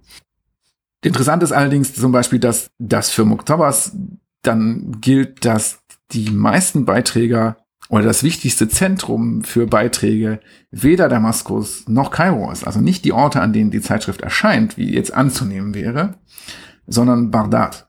Was häufig nicht auf der Rechnung ist, wenn man sagt, so, ne, irgendwie Kairo schreit, Beirut publiziert und Bagdad liest, wenn ich das jetzt hoffentlich nicht verhackt habe, das alte Sprichwort, sondern in dem Fall Baghdad geschrieben hat. Und auf der anderen Seite haben wir so eine Damaszener Zeitschrift, die vielleicht ein bisschen besonders ist, weil sie von der alten konservativen Ulama herausgegeben wird. Also religiöse Gelehrte? Gelehrte im weitesten Sinne, die festgestellt haben nach der jungtürkischen Revolution, wo vielleicht viele Dinge politische Agenden Dominanz gewonnen haben, die sie nicht geteilt haben, ähm, festgestellt haben, okay, es gibt hier ein neues Medium, das ist scheinbar sehr erfolgreich, das müssen wir jetzt auch machen.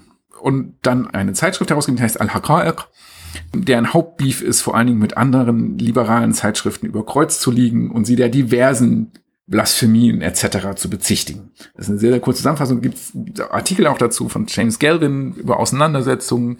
Und die ist eindeutig eine lokale Zeitschrift. Da kommen die Beiträge mehrheitlich aus Damaskus und so ein bisschen aus diesen Städten der Bilaterscham des Hinterlandes. Also irgendwie Hama, Homs, noch ein bisschen nach Aleppo, zwei, drei Beiträge aus dem Najd und Mekka. Und das war es im Großen und Ganzen. Und die meisten anderen Zeitschriften werden wahrscheinlich da in die Mitte dazwischen fallen. In eine Art von Regionalität, die aber nicht global ist und nicht nur lokal, sondern halt irgendwie so die Küstenstädte zum Beispiel abdeckt. Wenn man jetzt an eine Zeitschrift wie Al-Hasna denkt, ähm, aus Beirut von äh, einem Mann herausgeben, aber eine der ersten sogenannten Frauenzeitschriften, die explizit gesagt haben, wir wollen Themen für und dann auch von Frauen behandeln. Die sind eher regional, wenn man sich anguckt, wo die Beiträger und Beiträgerinnen herkommen, dann sind es die Küstenorte in diesem östlichen Mittelmeerraum. Ähm, und liegt ziemlich genau dann zwischen dem Hakrai, ganz lokal beschränkt, Moktabas weit in die Welt hinein, da irgendwie dazwischen. Und drückt sich diese Regionalität auch in der Sprache aus oder verwenden die alle Hocharabisch? Das ist eine sehr, sehr gute Frage, weil das natürlich Definitionen von Hocharabisch voraussetzt.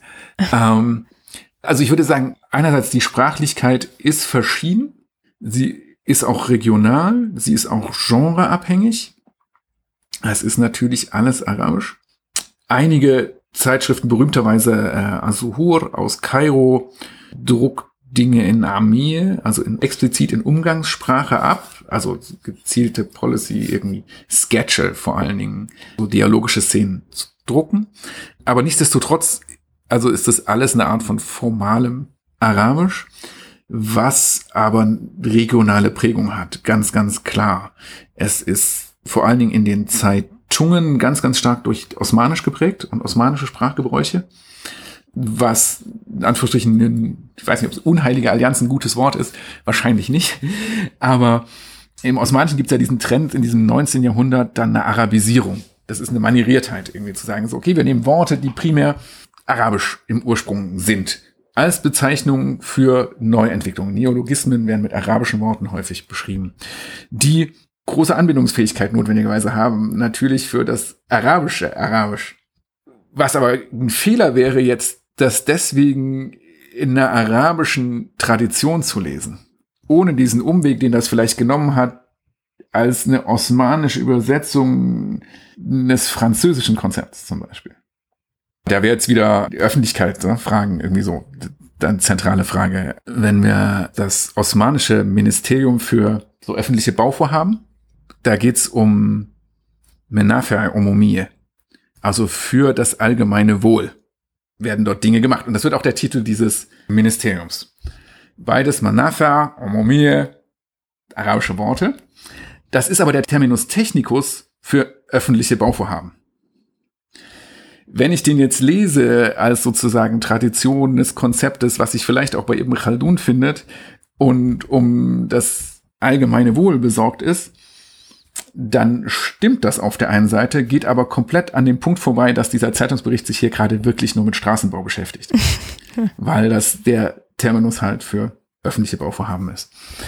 Und ich denke, da gibt es eine ganze Reihe von Begriffen, die genau dieses Schicksal haben, was klar formal arabisch ist, aber in diesem ganz stark osmanisierten Kontext geschrieben wird, in dem ja viele der Akteurinnen, die dort schreiben, Teil dieser neuen White Collar FND Mittelschicht sind, die eine staatliche Ausbildung teilweise genossen haben oder zunehmend eine staatliche Ausbildung genossen haben, die Teile ihrer Erwerbsbiografien in staatlichen Diensten verbracht haben, die also intime Kenner der osmanischen Sprache und osmanische Verwaltungsgepflogenheiten sowie Interessen sind, die wie im Fall von Shukri Lasali, der ist ein Co-Herausgeber von Al-Muktabas, dem Fall aber einer Tageszeitung gleichen Namens, die auch in Damaskus erscheint, auch von Muhammad Qod Ali mit herausgegeben wird, aber auch von Shukri Lasali.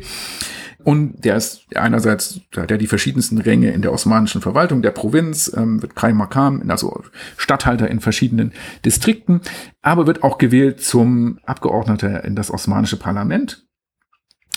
Und 1916 von Cemal Pascha als einer der Märtyrer, nach denen dann die, die Märtyrerplätze in Beirut und Damaskus benannt sind, hingerichtet.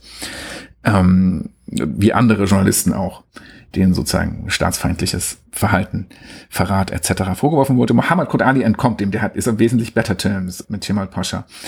Aber jemand wie Shukra Asali als Herausgeber und Parlamentsabgeordneter, natürlich hat er eine intime osmanische Kenntnis. Das ist nicht zu trennen voneinander.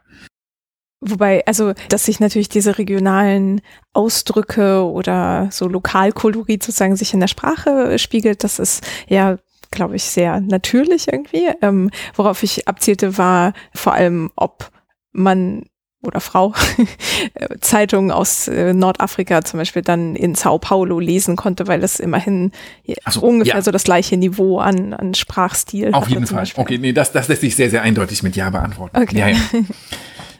Aber die Dialekte sind ja so krass unterschiedlich, dass äh, das ja da ja schon eine sehr krasse Entscheidung ist, wenn man im Dialekt schreibt. Genau, und im Regelfall ist die Schriftsprache die allgemein akzeptierte Hochsprache, die ist ein bisschen gefärbt, aber das ist verständlich. Vor allen Dingen ja auch, weil große Teile des Mahjars ja, also zumindest in Südamerika und auch in Nordamerika, relativ neu angekommen sind. Weite Teile auch, ich hoffe, ich lehne mich da nicht zu weit aus dem Fenster, aus dem heute dann als Libanon benannten Gebiet kommen. Teilweise ja auch wirklich ganze Dörfer mitsamt ihrer ähm, dann maronitischen Geistlichen häufig migriert sind. Und dementsprechend sprachlich, dass sich wahrscheinlich sehr, sehr ähnlich ist. In dieser östlichen Mittelmeerecke und, und Teile des Mahjars. Ich weiß nicht, wie das für Zeitungen aus Nordafrika ist, weil es da ja durchaus orthografische Besonderheiten gibt, dass Buchstaben formal anders aussehen, als wir das erwarten würden. Das kann man trotzdem lesen. Wenn ein Mensch weiß, dass das so ist, dann ist das kein Problem. Und ich gehe davon aus, dass die Leserinnen das ja notwendigerweise auch gewusst haben. Aber das wäre jetzt, glaube ich, die einzige Schranke, die mir überhaupt einfällt. ja. Mm, und wenn wir uns mal so die AkteurInnen anschauen, also gerade wo du ja auch von den AutorInnen sprachst, ähm, also kann man das irgendwie verallgemeinern und sagen, okay, das waren halt alles Intellektuelle oder äh, gab es überhaupt zu der Zeit schon professionelle Journalistinnen? Also die damit ihr Geld verdient Frage. haben, ja, ja. heißen. Das ist ja im Flux. Also sowohl das Medium als auch die ganzen Konzepte, die damit zusammenhängen, ist ja im Entstehen. Das ist wirklich ein neues Medium für die Region im 19. Jahrhundert. Ähm, das heißt, viele Dinge müssen erfunden, neu geschaffen, etc. werden. Also das eine ist, wir kennen häufig die Herausgeber großer Mehrheit bis in das frühe 20. Jahrhundert hinein Männer und wissen ein bisschen was über die wir wissen, aber über die einzelnen, wer war es Mitglied in so einer Redaktion. Ne? Die Annahme, dass das One-Man-Show ist, gilt vielleicht für die ganz frühen Periodika, wo das um die Produktion von vier Seiten in der Woche ging. Bei einer Tageszeitung von acht Seiten am Tag halte ich das schon für nicht mehr möglich. Ja, da muss jemand Dinge entwerfen. Das, da gibt, notwendigerweise gibt es sowieso auch noch Setzer etc. Aber es gibt natürlich keine professionellen Journalisten im Sinne, dass sie ausgebildet gewesen wären in irgendeiner Art von Journalistinnen-Schule. Viele lernen das im Prozess des Zeitungen und Zeitschriftenmachens. Viele der Herausgeberinnen der zweiten Generation, also derer, die vielleicht dann in, in Kairo in den 1890ern ihre Periodika herausgegeben haben, im östlichen Mittelmeerraum osmanischer, direkter osmanischer Herrschaft dann nach 1908, ähm, haben häufig Biografien, in denen sie das Zeitungs- und Zeitschriften machen, gelernt haben bei den Zeitungs- und Zeitschriftenmacherinnen der ersten Generation, indem sie dort in Redaktionen gesessen haben, in den Druckereien gearbeitet haben, Nichtsdestotrotz haben viele der Herausgeberinnen Biografien, in denen sie viele andere Dinge auch noch gemacht haben. Also wie gesagt, teilweise Beamte im weitesten Sinne war, also irgendwie in Staatsdiensten gestanden haben, teilweise in gewählten Positionen waren, wo das nicht so ganz klar ist, inwiefern das sozusagen ein Staatsdienst ist oder schon Dienst am Volk. Also ich denke da an Abdelkader Kabani, den Herausgeber von Tamarat al-Funun, der wird Bürgermeister von Beirut. Und in dem Moment gibt er dann auch die Herausgeberschaft auf, aber das wird nicht seine Haupteinnahmequelle gewesen sein. Das, obwohl das Bürgermeisteramt eine Art von Aufwandsentschädigung vorsieht. Ähm, einige wie Khalil Sarkis, der ist der Herausgeber von Lisan al-Hal, einer der wichtigsten Tageszeitungen, später Tageszeitung, ursprünglich Wochenzeitung aus Beirut. Der ist ein findiger Unternehmer, muss man einfach sagen. Der ist der Schwiegersohn von Boutros al-Bustani, der ja einerseits die Enzyklopädie geschrieben hat, andererseits selber auch also eine wichtige Figur der arabischen Nacht da, der kulturellen Renaissance des Arabischen, der auch Zeitschriften und Zeitungen herausgegeben hat mit seinen Söhnen, Schwiegersöhnen etc., also Al-Jinan als wichtige Zeitschrift, Al-Janna und Al-Janaina. Wir sehen, es gibt einen Zusammenhang mit Gärten bei der Al-Bustani-Familie. Die Zeitungen waren und jener Khalil Sarkis jedenfalls als Schwiegersohn, auf dessen Presse dann nun wiederum viele der Zeitungen anderer Leute gedruckt worden ist. Der ist Unternehmer und unter anderem gibt es diese interessante Anekdote, dass der in der World Columbian Exposition 1893 in Chicago, die ja wichtig kulturelle Signifikanz hat, war er aktiv und da gab es in Anwendung an Buffalo Bills Wild West Show, eine Wild East Show, ein osmanisches Hippodrom. Okay. Also da sind Pferde, ganz viele, ähm, vor allem auch libanesische Arbeiterinnen nach Chicago geschifft worden. Und Impresario war jener Khalil Sarkis, christlicher Herausgeber einer der wichtigsten Tageszeitungen in Beirut.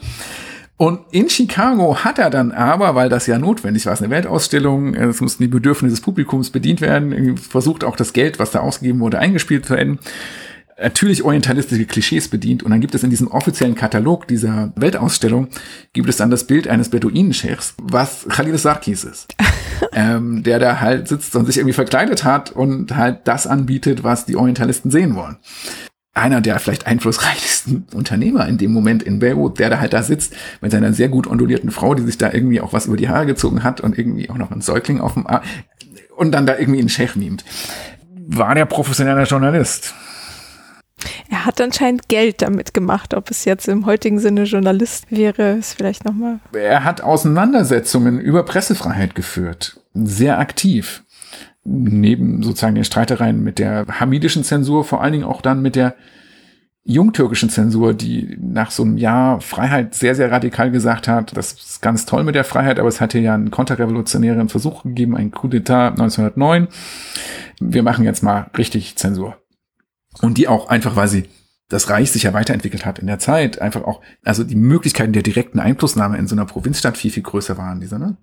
Effektivere Verwaltungseingriffsmöglichkeiten, als das 40 Jahre vorher in Beirut der Fall war. Und Lisan al-Hal wird da so ein bisschen der Fokus der Auseinandersetzungen. Und da werden so ein Journalistensyndikat gegründet, was natürlich einen sehr spezifisch journalistischen Ethos vertritt und Ideen von Freiheit, Wahrheit, Verlässlichkeit, Transparenz etc. formuliert, versucht zu verteidigen gegen juristische Maßnahmen, gegen irgendeine Übergriffe der Exekutive, die Büros stürmt, Leute verhaftet etc. Insofern würde ich sagen, ja klar war der Journalist. Die Leute, die als Autorinnen gezeichnet haben, vielleicht weniger. Ja. Das ist übrigens auch noch mit der Nacht da ein schöner Querverweis zur 42. Folge, wo wir einen sehr berühmten Vertreter der Nachda beleuchtet haben, Fades Ashidiak. Und der hatte, glaube ich, auch mindestens ah. eine Zeitung oder Zeitschrift. Genau, kann man auch nochmal nachhören. Ähm, also gerade, wo du von diesen Hindernissen gesprochen hattest vorhin und den finanziellen Belastungen, die mit der Produktion einer halbwegs langlebigen Zeitung, Zeitschrift einhergingen, heißt das also, dass die Herausgeber männlich wahrscheinlich hauptsächlich auch aus der Elite stammten. Und schrieben sie dann auch für die Elite oder hatten die dann eher so einen allgemein wirksamen Anspruch? Es sind total gute Fragen. Ähm, und ich bin auch so geneigt, da sofort pauschal drauf zu antworten. ich glaube aber, die wichtige erste Antwort ist, wir wissen das im Einzelnen nicht. Ne? Also das gilt immer das von ganz am Anfang Gesagte, dass wir die Mehrheit der Periodika keinerlei Kenntnis haben. Und die Kenntnis, die wir haben, ist häufig bestimmt von programmatischen Leitartikeln einiger weniger führender Protagonisten. Das macht die nicht falsch. Ne? Die sind trotzdem aussagekräftig. Inwiefern die repräsentativ sind, aber muss zumindest Vorsicht sorry, herrschen. Denn das gibt ja irgendwie ein schräges Spannungsverhältnis, was Presse angeht. Auf der einen Seite ist es ein Massenmedium. Und das heißt, es hat eine Art von egalitäre Funktion. Und sei es nur im Sinne von Benedict Andersons Argument zu den Imagined Communities zu sagen, dass sich alle Lesenden im Moment des Lesens ihrer Gleichheit als Lesenden bewusst sein können, ohne dass sie einander je gesehen haben. Sie wissen, dass Person XYZ an irgendeinem anderen Ort zur gleichen Zeit die gleiche Nachricht in der gleichen Zeitung liest. Und das ist ein egalitäres Moment. Und Presse hat durchaus die Funktion im Selbstverständnis der Protagonisten, als auch ganz praktisch nachweisbar der Kritik der Machthabenden, des Kritik von Dingen, die anders sind, als sie in einer guten Welt sein sollten, wie auch immer das dann je konkret aussieht. Und unabhängig von osmanischer Zensur, die es gibt, die vor allen Dingen aber auch irgendeine Art von Selbstzensur ist, gibt es Themen, die sehr, sehr, sehr, sehr kontrovers besprochen werden, nämlich häufig lokale Themen, die Osmanische Verwaltung ist an ihrer schwächsten Stelle frei für jegliche Kritik, weil sie auch an dieser Schnittstelle zwischen irgendwie Imperial- und Lokalgesellschaft liegt. Das ist die Stadtverwaltung.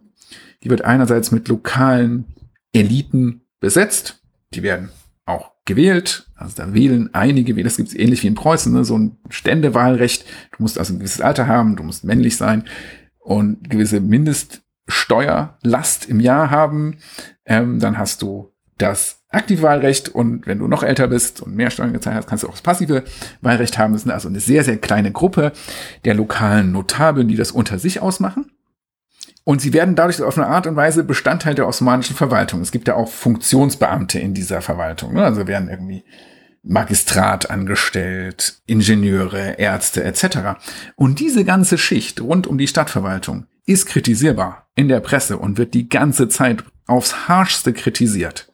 Korruption und sofort mit Fragen von Egalität zu sagen, wie kann es sein, dass diese neue Institution, in Anführungsstrichen Stadtverwaltung kommt, Hoheit über den urbanen Raum verlangt, mir Steuern abknüpft und in dem Moment, wo ich aus dem Haus trete, ist aber ein Schlagloch und ich falle in den Schlamm, weil die Straßenbeleuchtung nicht funktioniert und werde dann noch von der Kutsche überfahren, weil irgendwie auch die Trennung, die funktionale Trennung von Verkehr in Bürgersteig und Straße von aller Welt ignoriert wird. Ne? Also sozusagen, wo man einen scheinbar banalen Anlass Schlagloch genommen wird, den Zusammenhang herzustellen zwischen Steuern zahlen und Rechten besitzen. Und das kann in der Presse massiv verhandelt werden. Ist das ein Elitendiskurs für Eliten? Naja, auf einer einen Seite schon. Klar, weil das wird von Eliten geschrieben. Das ist auch ein Problem, was Eliten definitiv haben, sobald sie sich aus dem Haus begeben und zu Fuß sind. Auf der anderen Seite ist es aber ein Alltagsproblem, was vor allen Dingen die breite Masse hat, die definitiv zu Fuß unterwegs ist. Es wird auch der Umstand diskutiert in Zeitungen wieder. Und ich habe vor allen Dingen, als die Natur meiner Forschung war ja wirklich Sozialgeschichte zu machen. Ich habe also vor allen Dingen wirklich Zeitungen gelesen und da gar nicht so programmatisch Leitartikel, sondern die scheinbar Alltagsberichterstattung. Deswegen auch programmatische Dinge häufig für mich unter dieser Lesbrille entstanden sind. Aber da wird auch die Frage von Ständen, von Privilegien verhandelt, zu sagen, also auch wieder an dieser Straßensache, ne, zu sagen so, okay, wenn ich aus dem Haus trete, falle ich halt in dieses Schlagloch und lande mit der Nase im Matsch und gleichzeitig läuft oben von der Dachrinne vom Nachbarn mir noch das Wasser in den Nacken und alles ist Mist. Und klar, der Wali, also der Generalgouverneur, der örtliche osmanische höchste Repräsentant des osmanischen Staatlichkeit, Örtlichkeit, ja, natürlich interessiert den das nicht, weil in seinem Villenviertel fährt er mit der Kutsche auf einer schön gepflasterten Straße. und das ist sag- und schreibbar in der breiten Masse tagtäglich verhandelt. Insofern ist das ein egalitärer Diskurs, der auch auf eine Art und Weise der Wohl des Volkes, was auch immer das sein soll, im Auge hat. Und gleichzeitig, und das ist das Spannungsverhältnis, ist das aber natürlich ein patriarchales Weltbild. Diese Eliten, die das schreiben, die glauben schon zu wissen, was gut sei für das Volk, egal welche Art. Und da sind sie jeglichen Eliten jeglicher Zeiten einfach ähnlich. Ja? Da sind sie auch nicht anders als letztendlich der Wali, der jetzt, den es im Notfall die Kritik getroffen hat. Und Begriffe, die heute positiv aufgeladen sind, ne? also sharp, berühmte Slogan irgendwie der wie auch immer zu benennenden Frühlings-, Winter-, arabischen Protestwellen.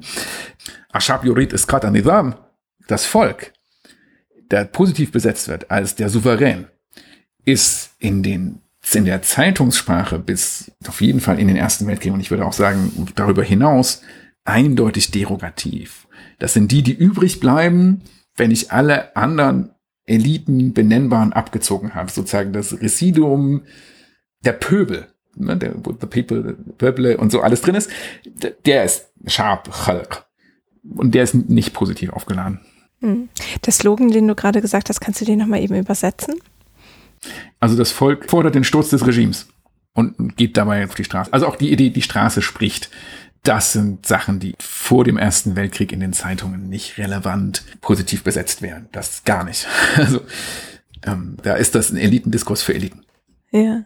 Und ich erinnere mich noch äh, gerade aus dieser Folge zu der Nacht da, dass das Thema der Rollen von Geschlechtern auch diskutiert wurde in intellektuellen Zirkeln jedenfalls. Ähm, passierte das in Zeitungen auch? Also was weiß ich, dass die Rolle der Frau in der Gesellschaft oder so thematisiert wurde? Auf jeden Fall. Das kommt, glaube ich, in Phasen. Und jetzt muss ich im Einzelnen mich auf mein Gedächtnis verlassen, was da nicht ganz so messerscharf ist. Ähm, Fruma Sachs und ihre Co-Autorinnen haben da mehrfach zu publiziert, zu den inhaltlichen Diskursen, vor allen Dingen in Beiruter Zeitungen. Und die Frage von quasi einer Gender Division of Labor zum Wohle der Gesamtbevölkerung also was ist die Rolle von Frau häufig als Mutter, als Mutter der Nation, wenn man da an Fuad Akram Khatters Buch denkt, der das beschreibt als Mittelklasse-Ideal aus Amerika reimportiert wird von den Rückkehrern aus der Diaspora in den Jabal Lubnan, also den Libanon-Gebirge, mit dann den Ideen von kleinen Häusern für eine Kernfamilie und diesen ganzen Dingen. Aber Frauen Bildung, damit die Mutter im Haus die Söhne und zukünftigen Soldaten, Staatsbeamte und so weiter bilden kann, ist ein Thema, das wird auf jeden Fall in 1880ern breit verhandelt. In programmatischen und Zeitungen haben natürlich programmatische Teile. Auf der anderen Seite kenne ich in der eigentlichen Nachrichtenpresse keine negativen Beschreibung oder Ausdrücke des Erstaunens darüber, dass Frauen am öffentlichen Leben teilnehmen, bis hin zu zentrale Teilnehmerinnen von Protesten in Nahrungsmittelunruhen, wo erst dann relativ spät, also 1910 und später, dann explizit die Überlegung in Zeitungen angestellt wird, inwiefern das strategische Teilnahme von Frauen oder Einsatz von Frauen in Protestbewegungen im öffentlichen Raum gibt, wo sozusagen den Protestieren unterstellt wird, man habe strategisch die Mütter, Frauen, Schwestern, Töchter der Sicherheitsdienste nach vorne gestellt, um sozusagen staatlichen Gewaltausübung zu verhindern. Aber jenseits dessen kenne ich keine Kommentare, die irgendwie das als aber schräg behandeln. Wir haben natürlich Auseinandersetzungen zu Fragen von Sexualität, was heißt eigentlich Freiheit? Also als Freiheit nicht für, sondern Freiheit von, häufig bei den Kritikern verstanden, Freiheit von moralischem Kompass im Kontext der jungtürkischen Revolution, wo das sozusagen in konservativen Kreisen ja diese Frage, was heißt eigentlich diese Freiheit, die verkündet wurde? Ist das Anarchie? Ist es Abschaffung sämtlicher Regeln des sozialen Lebens? Dann auch Fragen ja auf einmal von ist Make-up erlaubt und soll irgendwie Hijab getragen werden und diese ganzen Sachen. Ähm, aber das Thema ist ein wichtiges Thema. Also nach diesem ersten Al-Hasna, die ist, wie gesagt, von Jejoni Ola Bas herausgegebene Zeitschrift, also von einem Mann, gibt es dann ja aber auch wirklich von Frauen herausgegebene Zeitschriften. Und für Damaskus wäre jetzt Al-Arus zu nennen, das ist von Mariajami herausgegeben, ähm, 1911. Und die ist vorher auch schon eine sehr vokale Beiträgerin zu Zeitschriften, in denen das natürlich programmatisch verhandelt wird, in denen ganz klar Bigotterie vorgeworfen wird, den männlichen Eliten, die jetzt irgendwie sagen wollen, zu Ramadan dürft ihr aber Frauen nicht mehr sich in Gruppen auf der Straße treffen und nicht mehr teilnehmen am Picknick und so, weil das ist ja liederlich das wird sehr, sehr kontrovers natürlich diskutiert und darauf hingewiesen, dass das großer Quatsch ist, wenn das die Leute schreiben, die gleichzeitig alles Mögliche machen, was formal nicht ganz moralisch adäquat ist. Hm. Und sag mal, dieser Titel der Zeitschrift oder Zeitung äh, dieser Dame, heißt das die Braut? Al-Arus, die Braut, genau. Und also das ist schon so ein Name ist Programm oder wie? Nee, eigentlich nicht. Also es ist jetzt keine Zeitschrift für Brautmoden oder so. Ich müsste aber lügen, wenn ich wüsste, warum sie Al-Arus heißt. Das gibt bestimmt einen guten Grund. Okay. Aber die war jetzt nicht irgendwie total konservativ oder so. Nee, nee, au contraire. Gar nicht. Das ist auch Zeitschriften, da wird es definitiv sofort programmatisch. Also geht es vor allen Dingen natürlich um Bildung, Rolle in der Gesellschaft, Partizipation, Fordern nach Rechten politischer Natur etc. Ähm, in den Zeitungen wird dann vor allen Dingen übergestritten. Also bekommen weibliche Körper im öffentlichen Raum wären halt wirklich so ein zentraler Streitpunkt, um politische Debatten nach 1908 zu führen über das richtige und falsche Leben. Und da wird ausschließlich über diese Frauen gesprochen, kommen selber nicht zu Wort. Mir, mir fällt da jetzt nur Anekdoten ein, die, die wieder Damaskus betreffen weil es da 1911 einen der wiederholten Versuche gibt, irgendwie irgendeine Art von Ideen von islamischer Moralität, moralischer Maßstäbe in der Öffentlichkeit umzusetzen. Man gesagt hat, es gibt natürlich Sexwork, aber die werden alle aus ihren angestammten Quartieren vertrieben, wenn wir jetzt ein für alle Mal in Riegel vorschieben und sozusagen Vertreibung der Sexarbeiterinnen, Mittel, was ja zu allen Zeiten und allen Orten immer wieder versucht wird. Das geht offensichtlich gründlich schief, weil A, wohin sollten die Frauen gehen? Und B, machen die das mehrheitlich nicht nur aus Freude am Akt, sondern auch zum Geldverdienen. Es gibt auch so eine Nachfrage und auch die ist deswegen nicht weg. Und folglich verlagert sich Sexarbeit auf die Straße, ganz konkret. Beziehungsweise werden die dann alle in ein Hotel eingesperrt und dann gibt's aber so einen Massenauflauf, dass da ein Polizeikordon rundherum errichtet werden muss. Und dann heiße Debatten jetzt also die Frage, was tun? Und sozusagen von den Diskursen, die über die generelle Frage von Nutzen und sozialen Nutzen geprägt ist, klassische Modernisierer, die also sagen, der Mensch muss doch eine Aufgabe, einen Nutzen haben, ehrlich sein Brot verdienen, wir müssen also eine Mission Civilisatrice machen und diese armen Geschöpfe jetzt zu ehrlichen Berufen führen. Wir müssen also sozusagen ihnen Bildung, Ausbildung zukommen lassen, in Form von irgendeinen Berufsschulen, Konventen etc. Und wenn die sozusagen dann diese ehrliche Arbeit gelernt haben, dann finden sie auch einen Ehemann und können sozusagen ihrer Rolle als Mutter, Frau und nützlichem Gesellschaftsmitglied nachkommen. Und auf der anderen Seite die konservative Seite, die einfach nur sagt, nee, die Frauen müssen praktisch weg. Prostitution, die müssen gehen. Auch weil das sozusagen für den osmanischen Kontext das adäquate Umgang mit Herumtreiberei, also ja unter dem Regel von wer ist arm und wer ist der Unterstützung durch die Gesellschaft würdig. Da gibt es ja die zulässigen Armen und die unzulässig Armen. Zu denen sozusagen gehört, wer arbeitsfähig ist, gehört häufig zu den nicht berechtigt arm sein und hat damit sozusagen keinen Anspruch auf Unterstützung durch die Gemeinschaft. Und ihre Sozialsysteme, die es ja gibt, auch wenn die anders aussehen.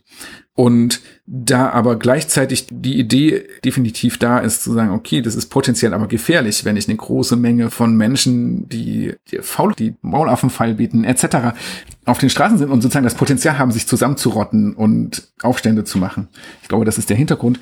Gibt es die Idee, dass die abgeschoben werden können? Also sowohl um die sozialen Systeme nicht zu überlasten, als auch sozusagen diese latente Gefahr für die öffentliche Ordnung in dieser staatlichen Sichtweise einzuhegen, können die nach klassisch osmanischer Sitte in ihre Heimatdistrikt verbracht werden, weil der sich darum zu kümmern hat. Ähm, das ist vor allem für Istanbul gut belegt, dass es sozusagen immer diese Ausweisung gibt und Damaskus gibt es die auch, in Beirut auch, wird auch bei Sexarbeiterinnen immer wieder versucht. Und wie gesagt, 1911 wird das anhand dieses einen Falles, wo das die alle aus ihren Behausungen vertrieben werden und dann in einem zentralen Ort, in einem Hotel sitzen, was zu einem riesigen Aufruhr führt von mehreren Wochen, wird das sehr, sehr kontrovers, aber vor allem auch sehr, sehr ausführlich und voller Breite verhandelt und ausgehandelt, wie denn da jetzt zu verfahren sein und verschiedene Gesellschaftsbilder entwickelt, ausschließlich über die Betreffenden geschrieben. Keine von denen kommt zu Wort und es wird auch keine namentlich erwähnt. Ähm, ihnen wird nur alles Mögliche zur Last gelegt. Mhm. Und es hört sich jetzt insgesamt so an, als sei über alles Mögliche gesellschaftlich Relevante geschrieben worden oder diskutiert worden. Gab es denn auch so Tabuthemen, die auf gar keinen Fall gedruckt wurden? Ja, gibt es.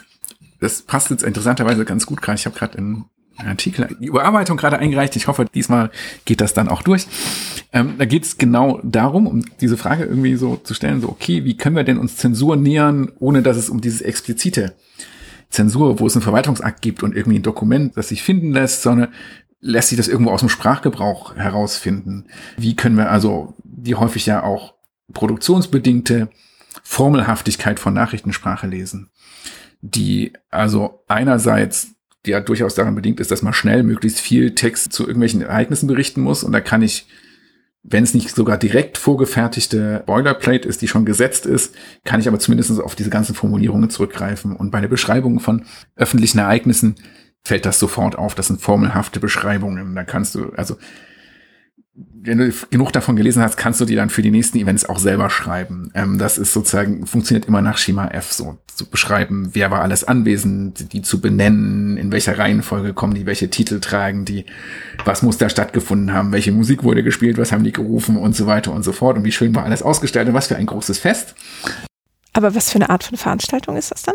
Also jetzt jegliche Arten von klassischen affirmativen Ritualen. Ah, okay. Also jemand wird benannt zum Stadthalter oder so. Jemand wird benannt, jemand kommt auf Besuch, irgendwo wird ein Grundstein gelegt, die Schuljahresabschlussprüfungen finden statt, Schuljahresbeginn, eine Eisenbahn wird eröffnet, der Geburtstag von dem, etc. etc. Ähm, gleichzeitig gibt es natürlich aber Ereignisse, die so ein bisschen schwierig sind im Kontext der Legitimitätserzählung des Osmanischen Reiches das ja auf diesem Circle of Justice und Gerechtigkeit und Sicherheit, die Garantie der Gerechtigkeit und Sicherheit für seine Untertanen ja auch basiert und die dann letztendlich auch in der Gesetzgebung festgeschrieben ist, als du darfst der Aufruf zum Aufruhr, das Stören der öffentlichen Ordnung sind alles Dinge, die zumindest formal unter Strafe gestellt werden, die auch der Presse verboten sind. Und da gibt es natürlich Themen, die eher geeignet sind, die öffentliche Sicherheit und Ordnung zu stören als andere. Die Frage ist, kann ich über Sezessionsbewegungen in verschiedenen Teilen des Reiches berichten? Und verschiedene Teile, wie weit sind die weg? Und je näher das dran ist, wahrscheinlich desto weniger. In welchen Begriffen soll ich das beschreiben? Vielleicht verkleide ich das so ein bisschen mit vorsichtigen Begriffen. Ähm, berühmtes Beispiel, was aber nicht osmanisch bestimmt ist, ist ja Haditha irgendwie als das Ereignis Haditha in seinen verschiedensten Pluralformen. Aber auch der libanesische Bürgerkrieg wird mit diesem Wort bezeichnet. Der syrische Bürgerkrieg wird ja in einem Massendiskurs. Heute meinst du jetzt?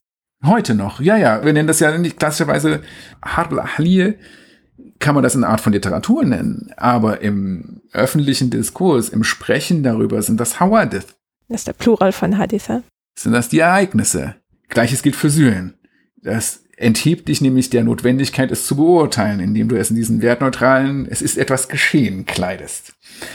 Also diese Arten von, ne, irgendwie, es kommt zu Gewalt, die ist nicht unmittelbar contained, staatliche Akteure spielen vielleicht irgendwie eine schwierige Rolle, dann ist das sehr sinnhaft, da lieber Hadisse zu nehmen und seine Form, als jetzt zu sagen, hier gab's eine Rebellion ein Aufstand, ja, irgendwie Worte, die auch im islamischen Kontext ja teilweise, also Fitna, ne, als wirklich gesellschaftsspaltende Auseinandersetzung, ist ja massiv negativ konnotiert. Das ist das, was nicht passieren darf. In extenso auf eine Art und Weise auch Thawra. Revolution. Wobei dann dieser Claim, dass Thawra jetzt nun wiederum ein Wort wäre, das verboten gewesen sei, und das findet sich in Listen von so verbotenen Worten, die teilweise vor allem in Ägypten publiziert worden sind, das lässt sich nicht dokumentieren. Also Thora taucht als Begriff natürlich auf. Ähm, nur lieber irgendwie für Ereignisse außerhalb des Osmanischen Reichs. Ein Event kenne ich, der nicht berichtet wurde, ist, die Umayyaden-Moschee in Damaskus brennt ab bei Renovierungsarbeiten. Sehr, sehr peinlich das. Und obwohl die Presse die nächsten zehn Jahre voll von Berichten ist über die Sammlung für Spenden für den Wiederaufbau, wird der Grund für die Notwendigkeit des Wiederaufbaus nie erwähnt. Es gibt auch keine Presseberichte. Also es gibt über große Feuer, ansonsten gibt es Berichte, also Feuer, die wirklich auch weite Teile der Souks äh, in Damaskus zerstören. Der Märkte. Da gibt's Presseberichte, Länge und Breite und irgendwie auch Zuweisungen, wo und wer es stattgefunden hat und Auflistung einzelner Gebäudeeinheiten, die zerstört sind und deren Preise und so. Also immer noch ärgerlich, aber da kann man Verantwortlichen benennen. so weiter und irgendwie sagen, es ist gelöscht worden und hier der Leiter der Feuerwehrbrigade ist auch der Herausgeber von dieser Tageszeitung, ähm, Mustafa Wassif. Aber bei der Umayyad-Moschee, dass es da ein Feuer gegeben hat, wird nicht berichtet. Also ich habe nicht einen einzigen Bericht gefunden. In der Folge aber jede Woche Berichte, wer wie viel Geld dafür gespendet hat, dass die jetzt wieder aufgebaut wird. Also so alles, was irgendwie hochrangigen äh, Bürokraten geschadet hätte im Ansehen, das wird eher verschwiegen. Ja, da wird nicht so offen drüber geredet, ja. Zumindest so weit würde ich gehen. Ja. Mm, und du hattest so zwischen den Zeilen einmal von diesem Zensurakt, also irgendwie, dass das ein Verwaltungsakt ist. Kannst du das mal ein bisschen beschreiben, wie genau das eigentlich ablief? Das ist eine sehr, sehr gute Frage, weil ich glaube, da muss man also einerseits wichtig zu sehen, dass das von Ort zu Ort verschieden ist. Es gibt natürlich formal juristische irgendwie Regularien, die für das gesamte Osmanische Reich formal gelten. Dann aber natürlich die Frage ist, wie ist das in dem je konkreten Ort einer spezifischen Zeit umgesetzt worden? Vor allen Dingen, wenn wir das angucken, von der Mitte des 19. Jahrhunderts bis zum Ersten Weltkrieg sind fast 70 Jahre. Da ist das ja ein sehr, sehr langer Zeitraum ähm, wo auch mehrere Generationen von Beamte ihre gesamten Berufslaufbahn darin absolvieren. Und das ist notwendigerweise ist das 1913 in Damaskus anders als 1860 in Beirut. Das ist, glaube ich, ein ganz wichtiger Punkt, der häufig zu wenig betont wird, weil wir wissen das im Einzelnen. Wir haben also eine Gesetzgebung, die sagt, gewisse Dinge sind verboten. Dazu gehört zum Beispiel Beleidigung des Sultans. Oder alles, was die öffentliche Meinung aufwiegeln könnte. Tahdish al-Athan, also das Aufwiegeln der Geister. Dazu gehört aber auch so Verleumdungen untereinander, also die Pflicht zum Wahrheit zu drucken, sprich das Verbot von Falschnachrichten, in der Folge notwendigerweise auch die Konsequenz, Korrekturen kostenfrei drucken zu müssen, wenn jemand sagt, hier, ich bin hier aber verleumdet worden, beziehungsweise es ist eine Falschnachricht, ähm, beziehungsweise Strafen, falls das sozusagen Falschnachrichten im eigenen Sinne sind und nicht nur Verleumdungen. Also ein öffentliches Verfolgungsinteresse besteht von Seiten des Staates, wenn man das irgendwie so juristisch benennen wollte, mit Geldstrafen, Gefängnisstrafen etc., der Möglichkeit, Zeitschriften, Zeitungen, Periodika allgemein für einen begrenzten Zeitraum zu verbieten oder sozusagen komplett einzustellen. Gekoppelt gleichzeitig auf der anderen Seite mit einem Pflicht zur Erlaubnis überhaupt eine zu veröffentlichen. Dann gibt es alle möglichen Regeln, die auch die Kontrolle erleichtern sollen, die also sagen, eine Druckerei ist sehr gefährlicher Ort, ne? da ist da, wo das hergestellt wird, das ist der, der reguliert werden muss. Das heißt, soll eigentlich klar markiert sein. Das heißt, er muss ein Schild über der Tür haben, der darf auch nur eine Tür haben und nicht zwei, damit man nicht nach hinten rausrennen kann. Das Schild muss neben der Lokalsprache immer auch auf Osmanisch sein. Ja, ja, es gibt diese Regelungen. Und zunehmend gibt es dann auch Regelungen, die sagen, wir möchten nicht nur eine Kontrollausgabe, ein Belegexemplar kriegen für die nachträgliche Verfolgung von Verletzungen der Zensurgesetze, sondern wir wollen das genehmigen, bevor es gedruckt wird eine Parallele zum heute mit Upload-Filtern. genau, na klar. Auch da ist klar, wenn es einmal gedruckt ist, ist die Kontrollmöglichkeit, das ist da allen Beteiligten klar, die Kontrollmöglichkeit ist zero in dem Moment, wo ich das gedruckt ist. Dann kann ich immer noch die Druckenden verfolgen. Ich kann vor allen Dingen die Strafen so hoch machen, dass es auch ohne Verfolgung eine abschreckende Wirkung hat. Aber eigentlich will ich das kontrollieren, bevor das die Chance hat, nach draußen zu kommen, weil dann kann ich es nicht mehr kontrollieren. Ähm, das ist also als Interesse ist das von staatlicher Seite total eingänglich, warum diese Gesetzgebung da ist. Ist das umsetzbar im Einzelnen? Das ist für Istanbul ganz anders als für die Provinzstädte. Das ist in Istanbul, glaube ich, auch viel restriktiver, viel, viel direkter auch die Herrschaft. Aber das heißt dann, dass ich quasi als Herausgeber dann alle meine Zeitungsbeiträge, bevor sie veröffentlicht wurden, irgendwo zur Verwaltung schicke, oder wie? Ja, die Frage, inwiefern das dann konkret stattgefunden hat, das ist dann mit den Belegen so ein bisschen schwierig. Ähm, es gibt irgendwann Gesetzgebung, die das verlangt. Dass ich genau dieses Exemplar zur Redaktion an den staatlichen Zensurstelle gebe das dort abgezeichnet wird und ich das abgezeichnete Exemplar in meine Druckerei bringe, dann wird das gedruckt Und dann das Belegexemplar, dass ich wirklich das gedruckt habe und nicht irgendwas anderes, bringe ich auch wieder dahin und dann wird das irgendwie abgeheftet, aufgehoben, ja, ja. So, und da haben wir auch Beschreibungen davon, von einzelnen Protagonisten in ihren Memoiren, dass das irgendwie an Punkt X so gewesen sei.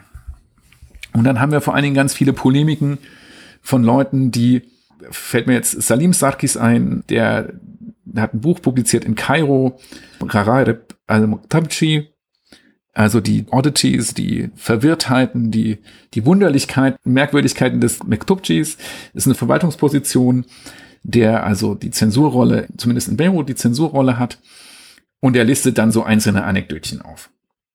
Das ist eine große Polemik, die ist ganz wunderbar, die ist über weite Strecken einfach falsch.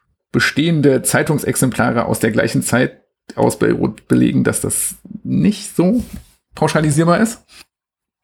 Aber was wir haben, eine der Pflichten zum Beispiel ist, Zensur ist nur wirksam, wenn alle erfahren, dass zensiert worden ist, also als abschreckende Wirkung. Wenn ich weiß, ich kann das praktisch im Einzelnen gar nicht so unbedingt durchsetzen, muss ich den Eindruck erwecken, ich könnte das oder die Konsequenzen besonders drastisch machen im Fall dessen, dass irgendwie Verletzungen passieren. Und eine der rechtlichen Grundlagen dafür ist, dass sozusagen die Entscheidungen des Zensors müssen abgedruckt werden, kostenfrei für die staatlichen Behörden. Und das sind Artefakte, die wir haben. Also da kann man systematisch danach suchen in Zeitungen, beziehungsweise wenn wir irgendwann diese Volltext-Cobra haben, dann vielleicht auch einfacher. Da gibt es diese Warnungen und Verbote von Zeitungen. Ähm, da gibt es häufig eine kleine Begründung, die ist meistens sehr nichtssagend. Es gibt irgendeine Art von materielle Zeugnis des Zensuraktes. Aber warte mal, wie in einer Zeitung steht, dass eine andere verboten wurde? Zum Beispiel, aber auch in derselben, die dir verboten wurde, sagt, also sozusagen mit der aktuellen Nummer wird das dann eingestellt ah, und hier ist der Erlass von XYZ. Aber so einzeln redigierte Artikel oder so findet man nicht so geschwärzt oder so? Nee, also das kenne ich nicht. Dass Lücken irgendwo sind, dass schwarze Spalten sind, das kenne ich zum Beispiel nicht. Es kann sein, dass es an anderen Orten, in anderen Zeitungen, aber die, die ich gesehen habe, das sind relativ viele aus Beirut und Damaskus primär, aber auch Jerusalem, Saida, Tripoli, da habe ich das nirgendwo gesehen. Was aber auffällt, ist, dass die zeitliche Verteilung, da hätte ich auch einen Plot zu, dieser expliziten Warnungen, dass die einerseits nicht mit diesen juristischen Erlassen korreliert irgendwie, also die Frequenz von Warnungen und Verboten korreliert gar nicht mit diesen Gesetzen, wie ich ursprünglich vermutet habe. Man sagt, es gibt so ein neues Gesetz oder irgendwie einen neuen Wali oder irgend sowas und dann wird mal eine Zeit lang ganz besonders strikt hingeguckt und dann die nächsten fünf Jahre nicht mehr. Das lässt sich eher nicht so sehen. Aber es ist zumindest ungleich verteilt, nämlich dass wir auf der einen Seite Warnungen, also wenn ihr das nochmal, hier und hier hat irgendjemand das und das gemacht, die Zeitung wird verwarnt, wenn das nochmal passiert, dann diese Arten von Dinge, dass die um die Jahrhundertwende aufhören und wir, wenn dann, nur noch direkt Verbote sehen. Die sind teilweise für eine bestimmte Zeit, teilweise auch sehr kurz. Also was zum Beispiel bei einer Wochenzeitung, wenn ich die sechs Tage verbiete, ist das relativ witzlos. Aber auch das kommt vor, weil das, also erscheint alle sieben Tage, dann ist so ein Sechs-Tage-Verbot irgendwie auch eher so ein Wunsch zu sehen. Außerdem wissen wir, dass nicht alle dieser expliziten Verbote mit wirklichen Unterbrechungen im Erscheinungsverlauf korrelieren. Das lässt sich ja empirisch nachprüfen. Wer sind die Zensoren? Das sind teilweise sehr berühmte Leute. Also es ist schwierig rauszukriegen, wer ist der Zensor? Einerseits, weil es gibt niemanden, der Muraqib heißt, also Zensor. Es sind verschiedene Positionen, unter deren Hoheit das fällt. Da gibt es also Verantwortliche für so Zurückzeugnisse und ausländische Angelegenheiten in dem Beiruter Fall, wobei zu beachten ist, dass Beirut bis 1888 zur Provinz Syrien, also Damaskus, dazugehört. Das ist keine unabhängige Provinz. Und da hat lange Zeit Khalil al-Khoury die Rolle dessen inne, der da zensieren soll. Den habe ich vorhin schon mal genannt, weil der ist der Herausgeber der ersten Beiruter Zeitung Hadikat al-Akhbar. Ganz wichtige Zentralgestirn dieser arabischen Presse in Beirut und Damaskus. Von anderen haben wir weniger Namen. Einige dieser Warnungen und Verbote sind direkt vom Wali unterzeichnet. Wer das im Einzelnen war, müsste, glaube ich, wirklich in den einzelnen Städten geguckt werden. Und dazu ist die Datenlage und Aktenlage für die Historikerin viel zu schlecht, einfach auch weil die Lokalarchive ja häufig nicht mehr bestehen, beziehungsweise im syrischen Kontext, selbst wenn sie bestünden, nicht zugänglich sind infolge der Kriegshandlungen. Ähm, was davon in Istanbul im Archiv liegt, kann ich im Einzelnen nicht beurteilen. Da findet Mensch dort die Genehmigung zur Publikation, also die Erlaubnisse, das Einholen, das Beantragen von Druckerlaubnissen und die Erteilung von diesen Erlaubnissen, eine Zeitung zu drucken. Die finden sich da. Verbote und Warnungen zumindest über den Katalog nicht so. Hm, okay. Aber diese Bezeichnungen, die du jetzt genannt hast, das war jetzt Muraqib und Muktabis für Zensor? Der äh, Mektubci, das ist der Accountant ja quasi, ne, der irgendwie, also eine Verwaltungsposition. Aber Khalil al-Khoury ist häufig verantwortlich für äh, Al-Umur al-Ajnabi, also die ausländischen Angelegenheiten, was auch immer das heißt. Das wäre sehr spannend zu wissen, aber wir haben jetzt auch von ihm keine persönlichen Archive, Selbstzeugnisse, so dass, also ich zumindest als das im Einzelnen nicht sagen kann. Hm. Okay, also das heißt, es gibt jetzt auch kein ein Amt, der große Zensor oder so im osmanischen Gefüge, das einen Namen hätte, meine ich. Genau, ich würde sagen, jetzt auch zumindest in den Provinzen, die ich gesehen habe, nicht. Das wechselt in den Bezeichnungen und es heißt jedenfalls nicht Zensor. Okay. Also jetzt haben wir ja sehr viel über Themen, die besprochen wurden, äh, gesprochen und welche, die ausgelassen oder dann zensiert wurden. Wie sieht's denn eigentlich mit Anzeigen aus? Also du hattest ja vorhin schon Werbung erwähnt, dass es halt teilweise schwierig ist zu rekonstruieren, weil das nicht so erhalten ist, aber gab es Kleinanzeigen, Bildwerbung, Schriftwerbung? Sowohl als auch. Ähm, Werbung ist ein zentrales Mittel, also in der Beiruter Presse auch wirklich ab den 1870ern Werbung. Erstmal nur Text, zunehmend dann aber auch grafisch. Wir haben zwar in diesen Tageszeitungen erstmal keine Fotos in irgendeiner Art und Weise. Also kein, weder für Berichte, in, in Zeitschriften ist das anders, da gibt es teilweise dann auch fotografische Abbildungen, aber in diesen Zeitungen lokal nicht. Aber Stiche für so Anzeigen, die gibt's durchaus und zwar sowohl lokale Gewerke, neben sozusagen Vergnügungsstätten sowie Restaurants, Hotels etc. für Ärzte, und ihre revolutionären neuen Methoden der diversen Art, also vor allen Dingen ganz viele auch Zahnärzte. Es gibt also Lisan al-Hal ist eine Zeitung, die relativ viel Werbung druckt, schon relativ früh, Thamarat al-Funun zum Beispiel eher weniger. Al-Bashir, das von den Jesuiten herausgegeben wird, auch eine wichtige Zeitung in Beirut. Sehr, sehr wenig Werbung. Lisan al-Hal definitiv da eher auf der Seite mehr Werbung. Durchaus so, dass ja anfangs sind das vierseitige Zeitungen, später maximal achtseitig. Und bei diesen vierseitigen hast du sozusagen die Rückseite, die vierte, letzte, häufig fast ausschließlich Werbung, Ankündigungen etc. Für Druckerzeugnisse, für Schnaps, für Odol. Odol ist okay. sehr, sehr, sehr, sehr dominant, also sozusagen über Jahre lang immer auch diese Odol-Flasche, die irgendwie, ich weiß nicht, ob es die immer noch gibt, aber in den 80er Jahren gab es die noch für Erzeugnismaschinenbau, Singer-Nähmaschinen, ähm, Schuhe aus russischen und britischen Produktionen, amerikanisch häufig eher Maschinen, aber auch Warenhäuser. Also Le Printemps in Paris lässt Anzeigen in Beirut schalten. Und das ist sozusagen sein Katalog versendet. Man kann sich da hinwenden, dann kriegst du den Katalog geschickt, dann kannst auch bestellen, offensichtlich in Beirut. Alles unter diesem Label Erlan, also Anzeige. Und das ist durchaus sowohl offizielle Ankündigung als auch Werbung. Das ist nicht getrennt. Weder grafisch noch, also außer dass bei diesen offiziellen Ankündigungen natürlich keine Bilder dabei sind. Aber das ist an der gleichen Stelle in der Zeitung und wird, glaube ich, zum gleichen Preis abgerechnet. Zumindestens, wenn den Angaben im Seitenkopf einer Zeitung Glauben zu schenken ist, wo ja die Preise pro Zeile Anzeige auch vermerkt sind. Und wie gesagt, also wirklich lokal, regional, überregional, international, wie auch immer. Ich glaube, das Problem an Werbung ist und ihrer Funktion ist ja am Ende des Tages, dass du darauf angewiesen bist, dass du das Interesse, das du mit einer Werbung erweckt hast, irgendwie auch befriedigen kannst. Und das hieße, es müsste wieder Distributionskanäle geben. Und insofern ist das mehrheitlich lokal und maximal regional. Und dann sind die Le Printemps oder so sind dann eher Ausreißer. Also es ist eher die Ausnahme. Da gibt es wahrscheinlich, haben die Distributionswege, die, denen sie das irgendwie hinkriegen.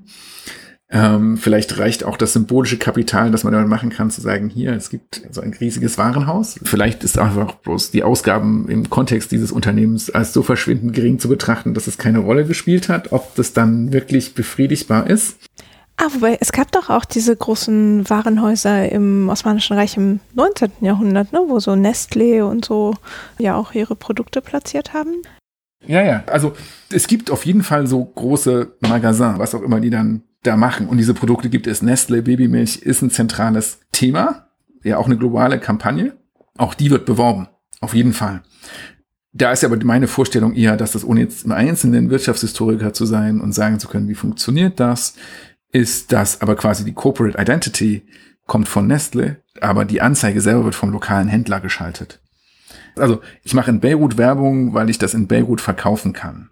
Wenn aber die Zeitung bis nach Damaskus kommt, dann ist die Frage sozusagen, welche Funktion hätte diese Werbung noch? Weil kann der Mensch, der es in Damaskus sieht, da noch sagen, ich hätte das jetzt auch gerne? Was ja bei dieser sehr geringen Leserschaft, über die wir ganz am Anfang gesprochen haben, für mich so eine Rolle spielt. Also was lässt sich da effektiv bewerben? Hm. Mm, also ich meine, ich glaube zwar, dass in der Zeit die privaten Kommunikationskanäle leichter waren, als jetzt eine Anzeige zu schalten, aber gab es auch irgendwie so private, oh, ich verkaufe das und das oder Trödelhandel, keine Ahnung, äh, Heiratsmarkt. Nee, lokalen Heiratsmarkt interessanterweise glaube ich nicht. Da gibt es ja diese kurzen Nachrichtenberichte, dass irgendwie Sohn von XY, Tochter von XY jetzt geheiratet haben und dass es eine große Party war. Okay. Das ist jetzt aber nicht in dieser Werbesektion, oder? nee, nee, das fällt unter Nachrichten. Ähm, aber es gibt in einigen wenigen Fällen, bist du lügen, ob es Köln oder Essen war, von Frauen in, also Köln oder Essen, die Arabisch lernen wollen und Brieffreunde suchen. Anzeigen. Das ist das Einzige, was mir in diese Richtung einfällt. Das, ist, das habe ich gesehen.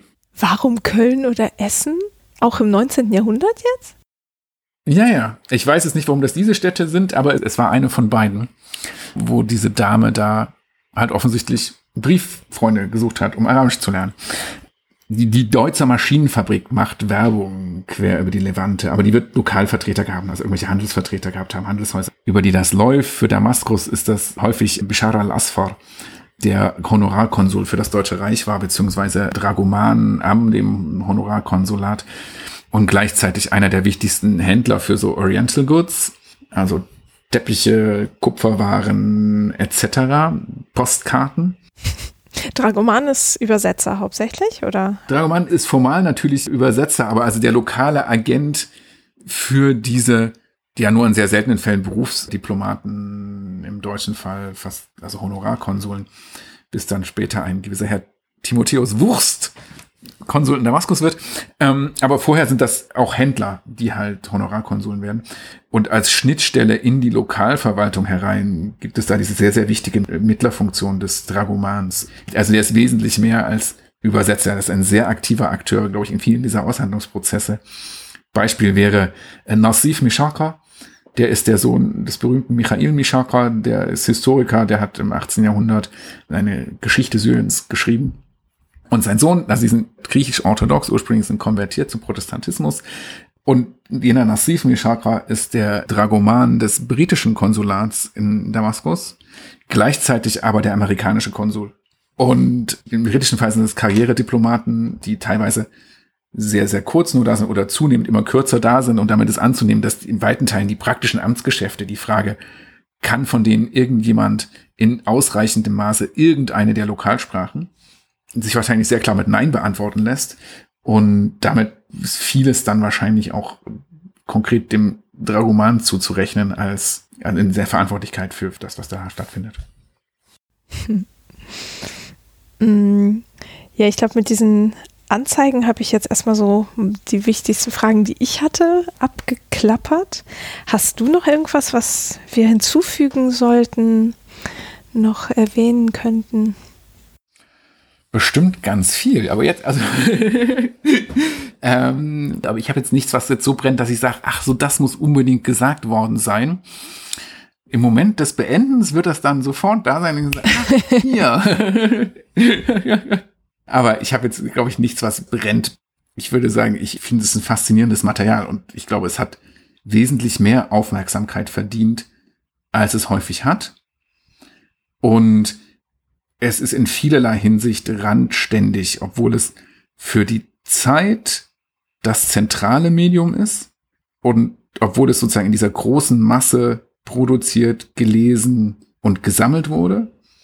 Es ist sozusagen auf der Forschungsseite einerseits als Quelle so weiterhin runtergeguckt, wenn du nicht aus der Sozialgeschichte, Geschichte von unten kommst, die auch weiterhin nicht der Mainstream ist, in irgendeiner Art und Weise, die aufwendig ist, weil der Umfang des Materials einfach auch so groß ist. Also wenn ich ihn dann zu Händen habe, muss das ja irgendwie gelesen werden und selbst wenn ich es computationell mache, ist das ein Riesenaufwand.